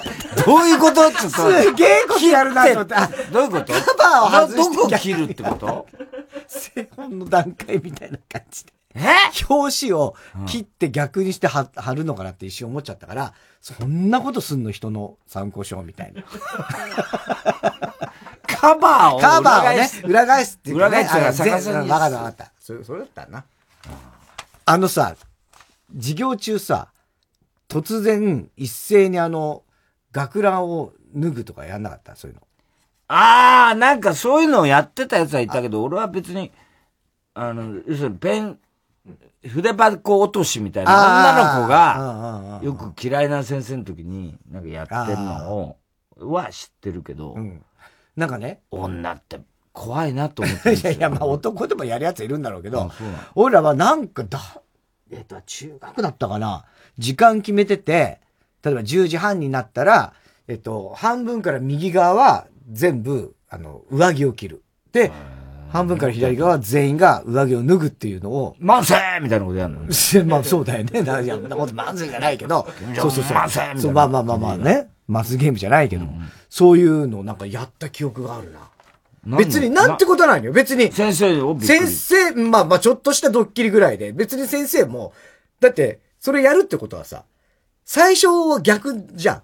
わかる、 だから、なんだこっちなんだと思って仕掛けがわかるのね授業 授業やっててもね、うんなんでこっち全員が上着着てんだとかね、こっち着てないんだみたいになるじゃない。ほいでやって、10時半でやってガサガサガサガサっつっても、結局時間かかるじゃん。もうなんだ、早くやるならやれよ、みたいな雰囲気じゃん、もう そんなの。なんだそれは、みたいな。対してなんか、生徒だけ盛り上がってたな。解雇ネーム、クジラジオ。昔楽しかったことは、地域の立ち入り禁止の緑地に友達と侵入して、秘密基地を作ったことです。ああ、これはね。今日はこっから、今日からここを開拓しようと意気込んでいたんですが、しばらく緑地を探索すると、そこはすでに誰かの秘密基地がありました。と友人と協議の末、その秘密基地を破壊することに。後日、その緑地を訪れると、なんと次は、我々の秘密基地が破壊されていました。そこから秘密基地破壊戦争が勃発し、破壊されないようにどうすればいいかを考えて策を講じていました。今思えば、人生で一番頭を使っていた瞬間だと。思いますということでねえ、これはもう、必ず破壊されるんですよね、秘密基地ってね。まあねまた作り直すっていうのに。しょっちゅうでしたね。ねえ。まあ、それこそ20世紀少年みたいなね、世界ですよ、うんまさに。で必ずエロ本をね、即角して。してとかね。お橋の下とかに作ってました。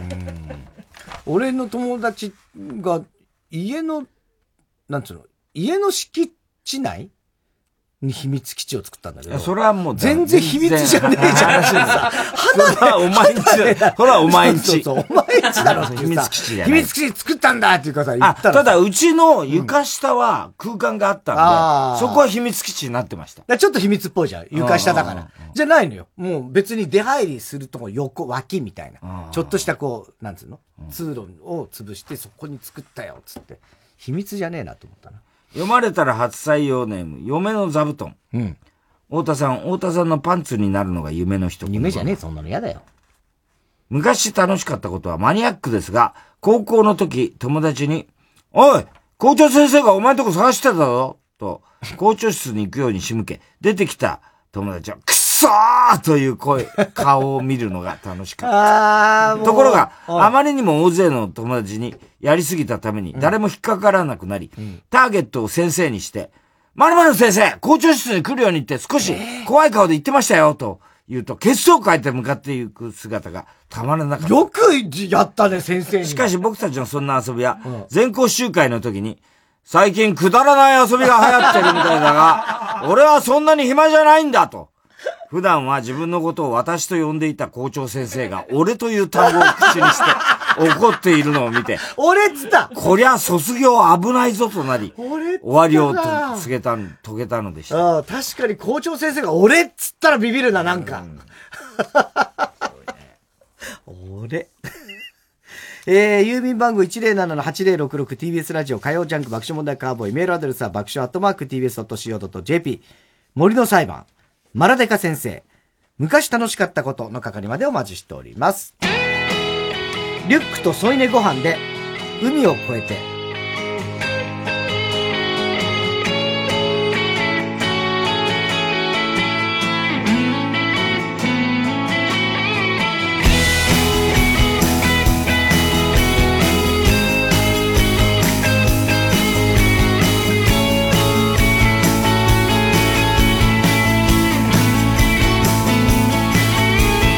何にもない日に僕たちは家で寝転ぶ何をしようか揺れてるバスの中でも僕らは二人いつものように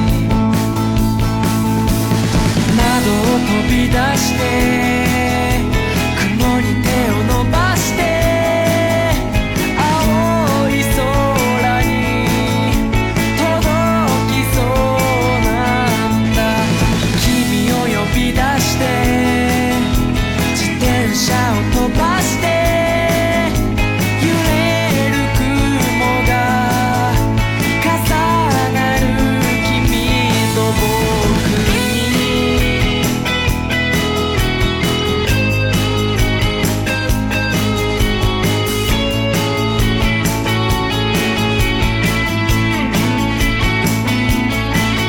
揺れてるヤシの木のもと二人で転ぶ潮風そろり明日は二人の好きな映画を見よ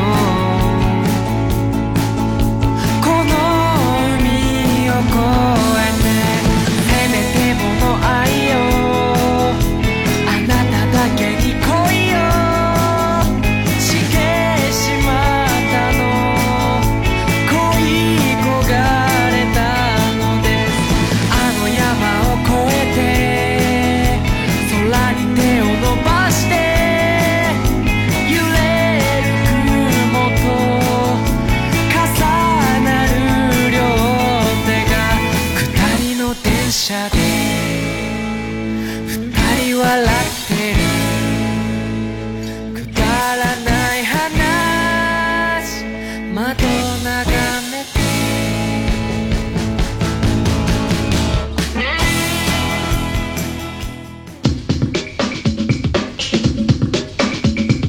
火曜ジャンク爆笑問題カーボーイラランドのさあやです。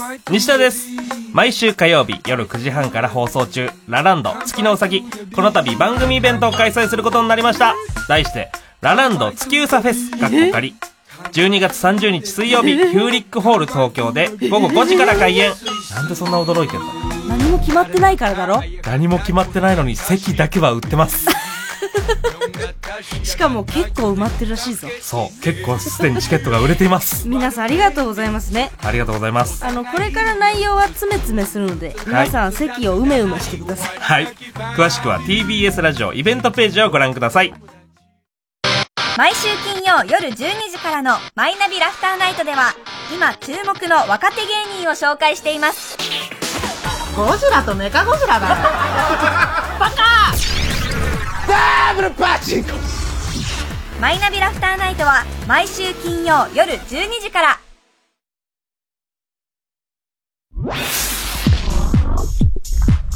火曜ジャンク爆笑問題カーボーイここで、ポルカドット・スティングレイの化身をお聴きください。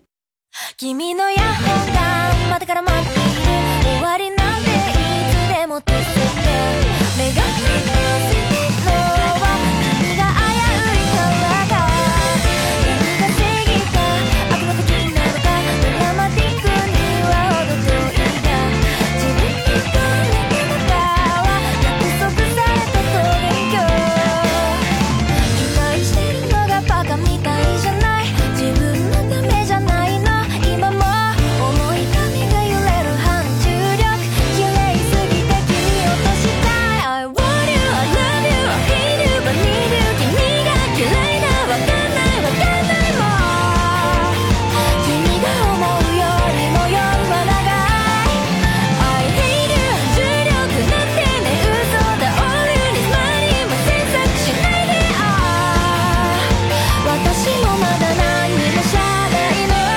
Do do do do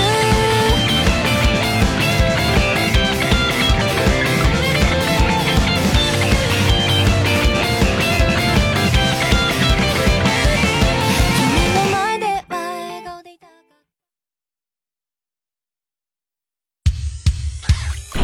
火曜じゃん爆笑問題カーボーイさあ、続いては。送りも田中裕二。はい。こんばんは、田中裕二ですから始まる、田中いかにも怒りその事柄を皆さんに考えてもらって、これは私、田中が3段階で評価いたします。シータン応援ネーム、フィスタ S シータン。うん。読んでくれたら嬉しいタンはい。こんばんは、12月の田中裕二です。先日、俺が街を歩いていると、スーツを着た30代前後のお姉ちゃんに、すいません、ちょっとお時間いいですかと声をかけられました。俺は別に暇だったので、 はい、大丈夫ですよ何ですかと、持ち前の明るさで元いやい気やを。お前そんなやつじゃね全然違うだろ違うだろお前持ち前の明るさで元気よく返事をすると、お姉ちゃんは、私、〇〇という調査会社のものなんですけど、今、コロナ禍における国民の生活の変化についてのアンケートを行っておりまして、とのこと。うん。あー、なるほど、アンケートですね。いいですよ。喜んでお答えしましょう。と、俺が、快諾をすると、お姉ちゃんは、ありがとうございます。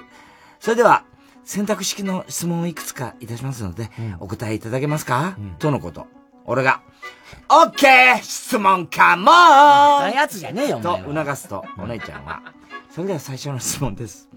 今年のクリスマスは、恋人などば、恋人恋人などパートナーとどう過ごします か1、例年同士に普通に会う。2、コロナ禍なので会うのは控える。3、その他。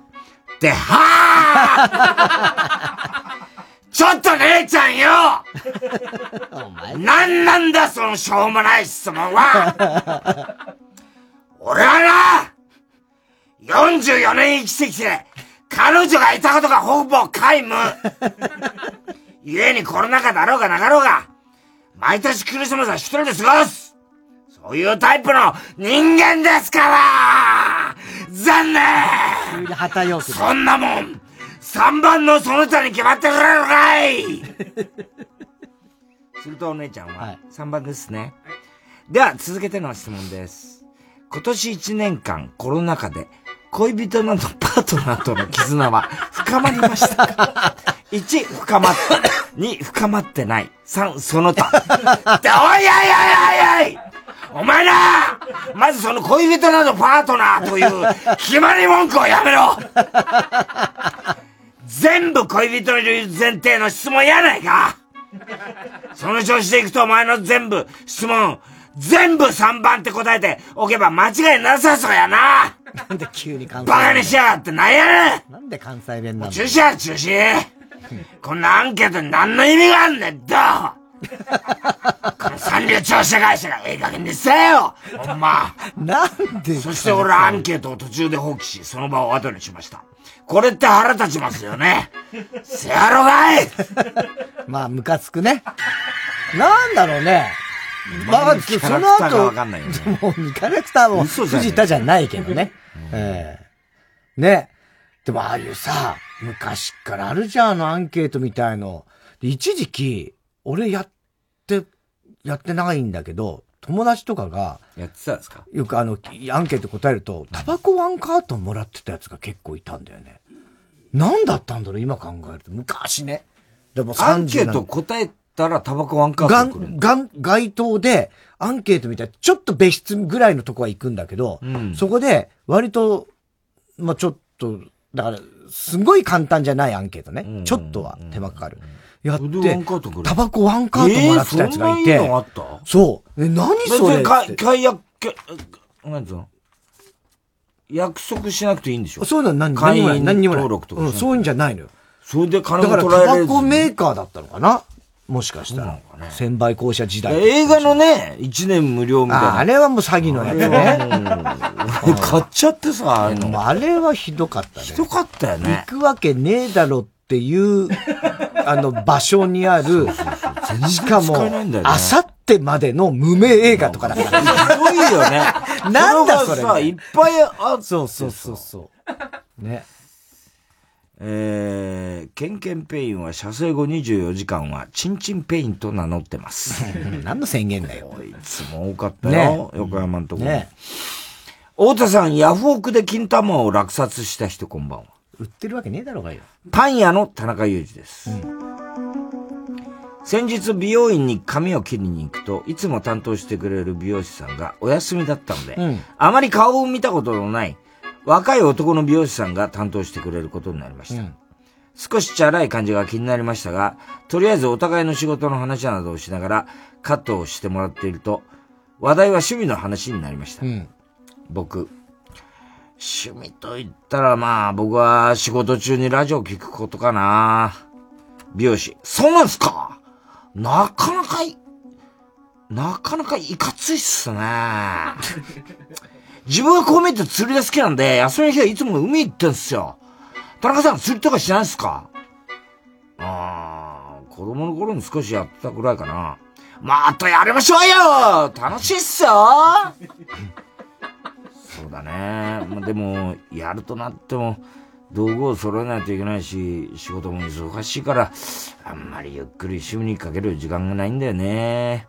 やった方がいいっすってマジで俺は教えますから、やらないと人生損っすよはぁ俺は、僕は、こいつ空気の読めねえやつだなと思いながらも、笑顔を保って断っていると、彼はこう言ってきました。 ええー、やんないっすか田中さん、マジでノリ悪いっす。悪いですって。まあ、貧乏暇なしって言いますし、難しいんですかね。はぁひどい。おいおいおいおいおいお前何かこう貧乏呼ばわりしてんだよ。確かに俺は金持ちではないよ。しかしな、てめえに貧乏呼ばわりされるほどは困窮してないんだよ。大体俺は釣りに興味がないのに気を使って優しく断ってんだから、それを察して、さっさと次の話題に移れやいつまでしつこく、いつまでもしつこく誘ってくんなあとお前釣りの話してるとき、全く手が動いてないよ。完全に止まってる。俺はお前と話してる暇なんかないんだから、無駄話せずにさっさとカットしろやもう二度とお前には担当させないからな田中さん、これってムカつきますよね。超ムカつきますね。最悪だね、こんなのもう。だいたい、貧乏暇なしって言いますからねって多分何の悪気もなく言ってるんだよね。ひどいよね。嫌だね。ノリ悪いっすねみたいな言うや つ。お前、やりましょうよ。もうやだね俺もマクドナルドでバイトした時、最初人見知りでちょっとおとなしくしたら、田中くんなんか暗い よね。俺はお前な、高校でうーちゃかなんだぞ、お前っていう。お前、うーちゃかを知らないだろ、お前って。知るかな どこが暗いんだよ、うーちゃかのって思いながら、もう人見知りだから、あんまりそんな最初、 まだ1、2回しか会ったことない人だから、そんななんか言われても。暗いよね。流行ったよね、当時。そうそうそう、暗いネクラとかさ、ネクラ、ネアカとか。何かそれもよく言われたそようねそうそうそうネクラだなんそだう。ね。やってね。ラジオネーム、たぬき。こんばんは、アラサーの田中裕二です。私は付き合って1年になる彼氏がいます。すでに彼とは2回彼のお家でお泊まりデートをしていて、うん今までは1泊2日プランでしたが、先日初めての2泊3日のお泊まりをしました。彼とは喧嘩もあったり、何度も別れそうになったピンチもありましたが、うんうんお互い辛い時に支え合える大切な関係であり、お互いがもうアラサーなので、そろそろ同棲だとか、うん結婚を意識してる時です、しかし私は25を過ぎても未だに男性との体の関係のない処女です。一1回目のお泊まりは手をつないで添い寝をして、夜を過ごし、う二ん2回目は彼から私の胸胸を揉み、下着の上からも胸を揉み、うん私も彼のパンツの上からあそこを触おって出た程度でした。今度こそは本格的な夜の営みではないかしらと、少し楽しみにしていました。その日は2泊3日にした理由が、付き合って1年記念日だったからです。真面目だね。カップルだね。彼と順調に家でテレビを見たり、ご飯を作って食べたりして過ごして、さあ寝ようかと、彼のベッドに行き、キスをして、そして、そのキスがどんどんディープになり、舌を 入れ、彼の手が私の胸に行き、胸を揉まれ、下着を脱がされすんげえ細けえな。私の生乳を揉み、 うんお互いの息遣いが荒くなり、私も彼のパンツを下げて、あそこを舐めてあげても、彼も気持ちよくなり か、彼から、入れちゃっていいと聞き、私もついに来たと、心の中で大興奮して、はい私が可愛く、私まるまるくんとするのが初めてなのと伝えると、なんとなく分かってたけど、俺が初めてなんて、俺、嬉しいよ。痛くないように、や優しくするねと言ってくれて、優しく痛くなく入れてくれて素敵な彼だなぁと思い、感激していたら事件は起こりました。何彼が挿入してゆっくり動かしていると気持ちよくなり、うわあ、気持ちいい。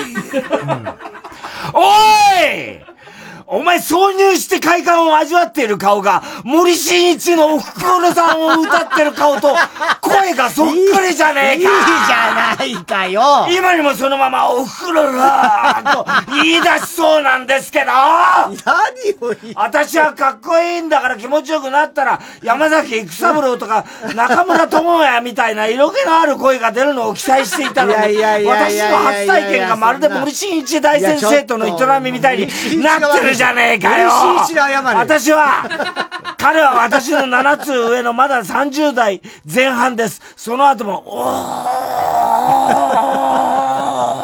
ーっと声を出して果てました。彼のあそこはまあまあ大きくて、行為も優しく紳士的だったのに。田中さん。30代の彼氏なのに、セックスで顔と声が森進一にそっくりな彼は。ムカつきますでしょ。その後、私は彼に、まるまるちゃん気持ちよかった。あまるまるちゃん気持ちよかった。痛くなかったと聞かれ。ねえねえ、森進一のおふくろさん歌ってみてよ。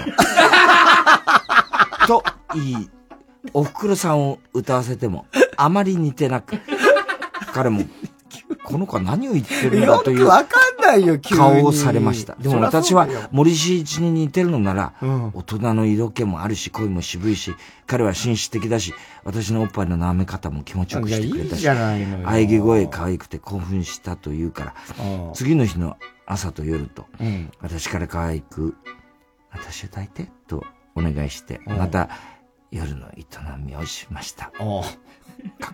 何がかっこ悪い笑ってこともねえし。初体験が痛いとはよく聞きますが、私は気持ちいいが、おうおう勝ちましよかたっ。た、よかったじゃない、それは。それからは彼も私もメロメロになり、年内には同棲を開始する予定なので、 毎日セックスでは顔と声が森進一に似ていても、彼のことは大好きです。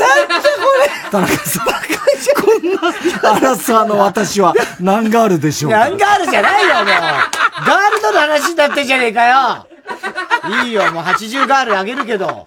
いい話じゃないかよいい話じゃねえかよ。全然、だから平気だよ、これは。何にも別に、まず森進一さんに失礼だろうがよ。ねえ。なんか顔がっていうのはわかる気がするね。でも、あだあかいらまあ、う顔森に進なさるんんだろの、うなあ、袋さいや、あ あっていうのは確かにね、そうなんつう行く時の、まあまあね、わかるっちゃわかるけど、声がかすれるっていうのはすごいね。はい。えー、では続いてのコーナー行きましょう。 CD 田中。はい、CD の歌詞の一部分に、田中が以前この番組で喋ったセリフを無理やりくっつけて作品を作ってもらっております。ラジオネーム、熊木牛五郎も多かったこね。れももう CD 田中はね、マリーゴールド、あいみょん。それと12月8日、29分頃の田中。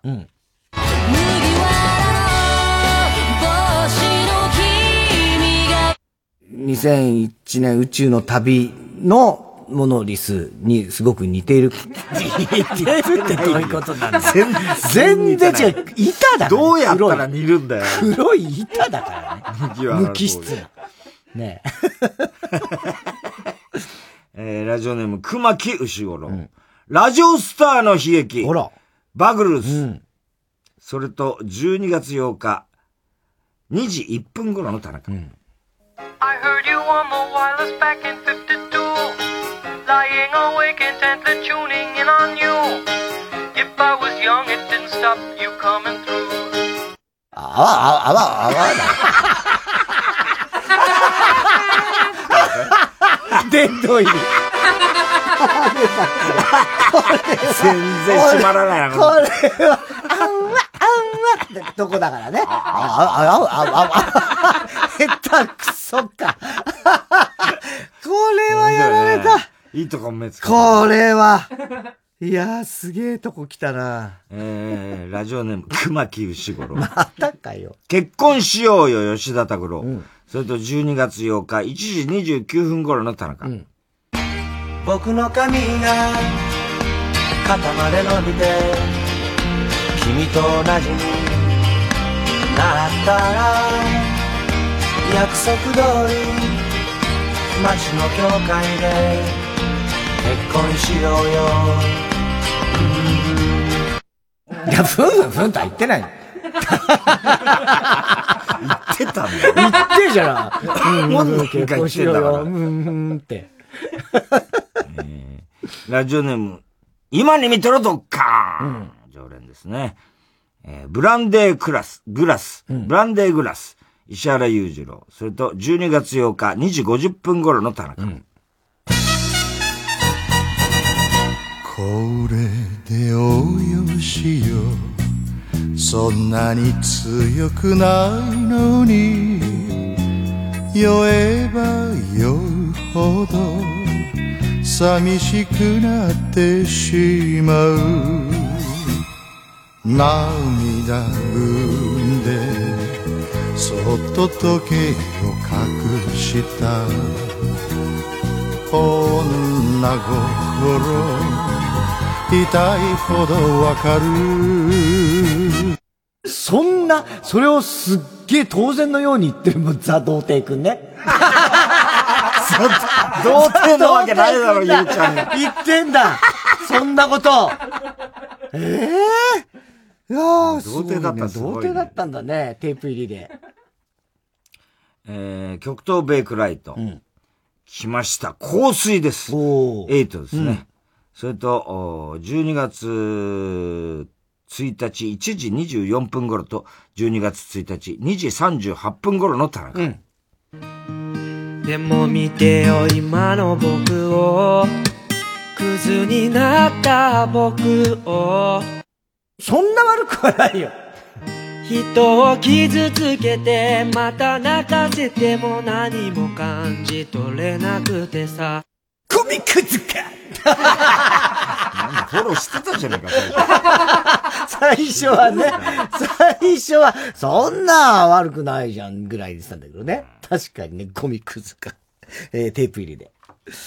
えー、郵便番号 107-8066TBS ラジオ火曜ジャンク爆笑問題カーボーイメールアドレスは爆笑アットマーク TBS.CO.JP おこりんぼ田中裕二。そして、どの曲のどの部分に、いつのどの田中のセリフをくっつけてるかを書いて送ってください。CD 田中のコーナーまでおはぎメールを待ちしております。えー曲いきましょう。カバーアルバム、歌弁カバーに収録されております。えー、半崎よしこさんで、ホームにて。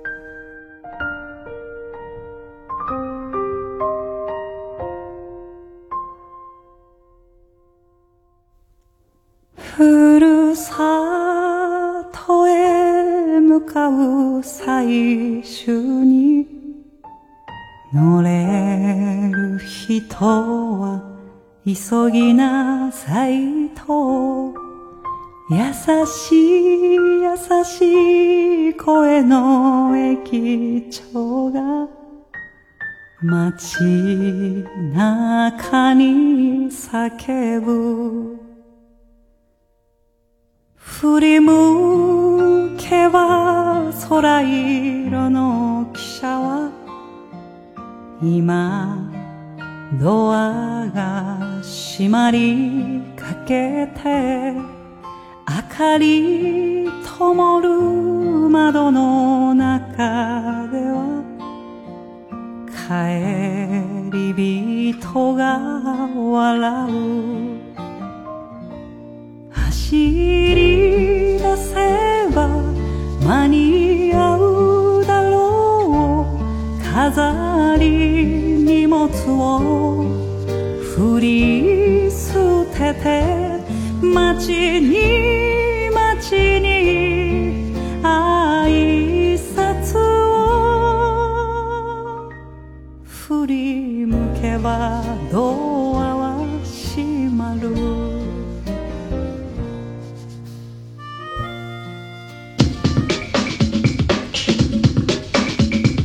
火曜ジャンク爆笑問題カーボーイ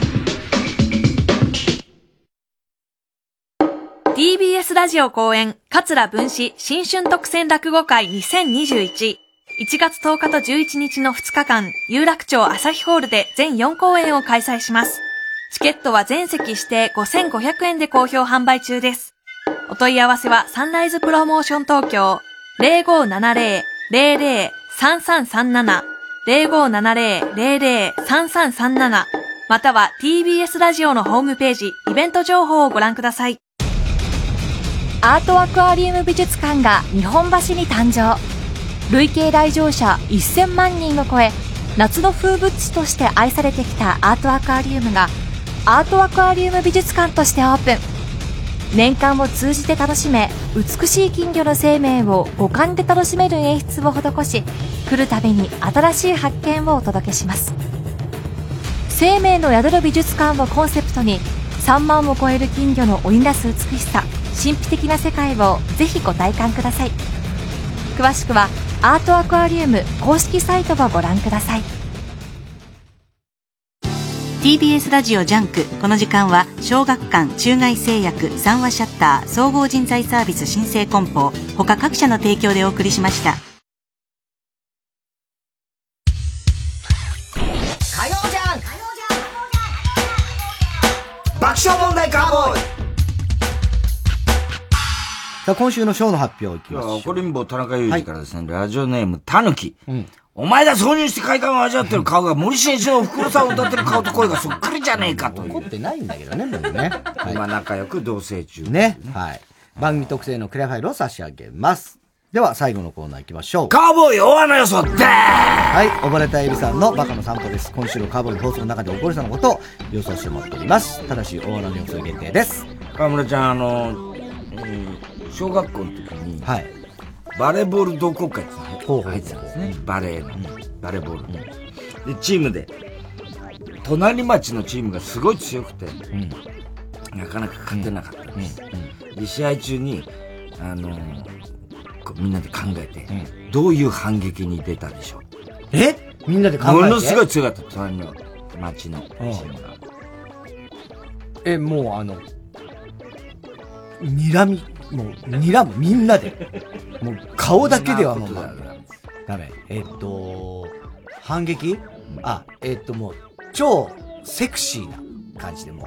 あの、女子同士ですよ。女子同士だから、なんつうの女子力ではこっちは勝ってます、みたいな。そっちの小方学生ですけどね。小学 生。えー、歌を歌って違います。楽しそう。正解は、とにかく隣町のチームは、本当に、かなりの練習のレベルが高くて、A クイックとか、時間差攻撃みたいなの、すごい、まだ小学生なの。すごいしてきてたんだって。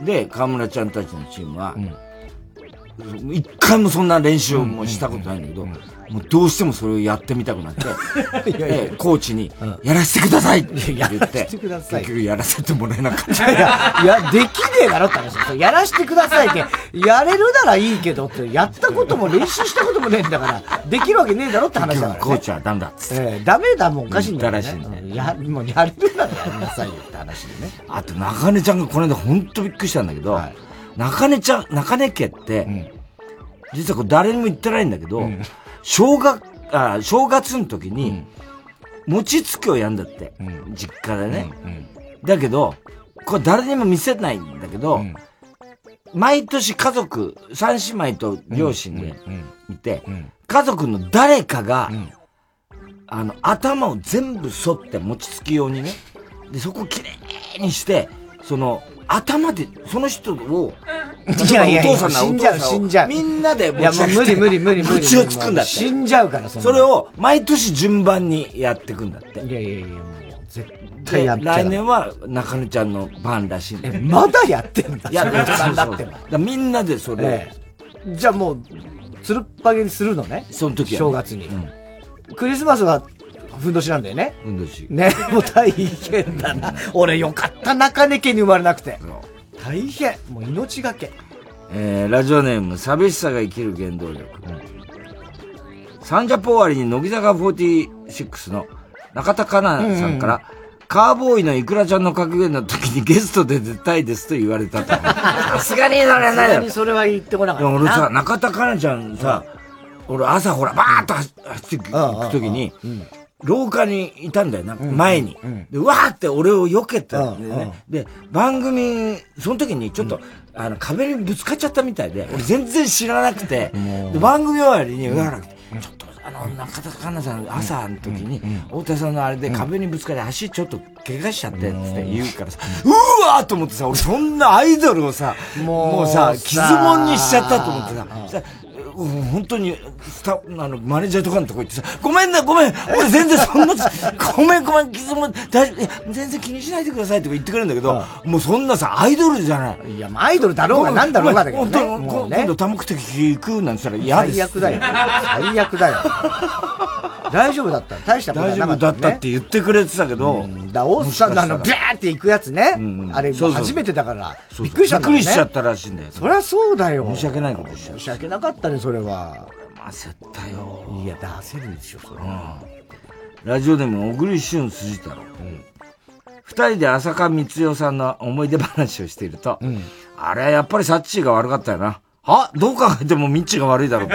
ミッチーサッチー代理戦争が始まってしまい代理戦争にはなら放な送い作家の十勝花子こと、高橋さんもそこに参戦する。そうだ、あれ、十勝怒り花子さん入ってきたんだよね。怒りって出したんあれ、なんだろ勝うね。訴みたいな感じで。そうそうそうそ怒りってう出したんだよね。。変な十勝さんねあれだよね。ミッチーサッチー戦争に十勝花子参戦なん参だよ戦ねしたんだよね。で、許せないっつって。で、爆砲では山根に怒り出した。山根に怒って あれも面白かった なぁ、十勝さん。山根許さねえぞみ たいな。十勝花子になぜ怒られる山根が。山根もまた対抗して言うんだな。何ですか、あの人は。みたいな。そうそう。言うんだよな。負けてない。負けてないんだよ、山根。トカチ喧嘩売ってんだよ、山根が。負けろよ。なあ、トカチ花子が怒おったらもう、かしいでしょあの人謝るしか、100%謝るしかもう、ありえないよね。トカチ花子さんが、会ったこともないので、ほぼ。あーさあ、ということで来週はいよいよお M1 グランプリの、あのー投票ね、皆さん、来週のお昼の12時までに、あの、どのリスナーがね、あの、科学職人がいいかっていうのを皆さん投票してください。で、えー来週のこの番組で、えーどんなコーナーやるか発表いたします。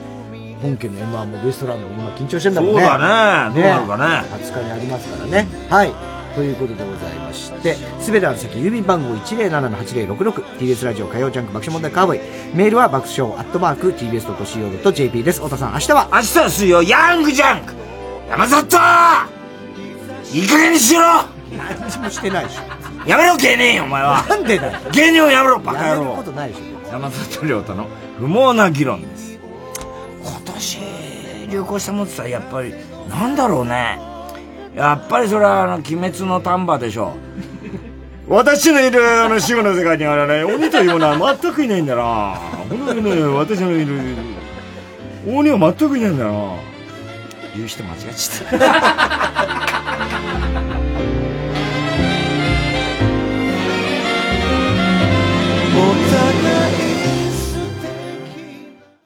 TBS ラジオ主催みんなで作る復興コンサート2021サポーテッドバイ KDDI 仙台フィルと加藤時子の夢の共演が決定3月7日日曜日宮城県名取市文化会館で開催します12月18日チケット発売詳しくは TBS ラジオイベント情報をチェック中川大志です清原かえです私たちが声の出演をしているアニメ映画「ジョゼと虎と魚たちは」 12月25日公開予定ですまっすぐに夢に向かっていく姿に心打たれる最高の青春恋愛ストーリーです劇場でお楽しみください TBS ラジオ 90.5MHz 総合住宅展示場 TBS ハウジングであなたも夢を形にしませんか3時です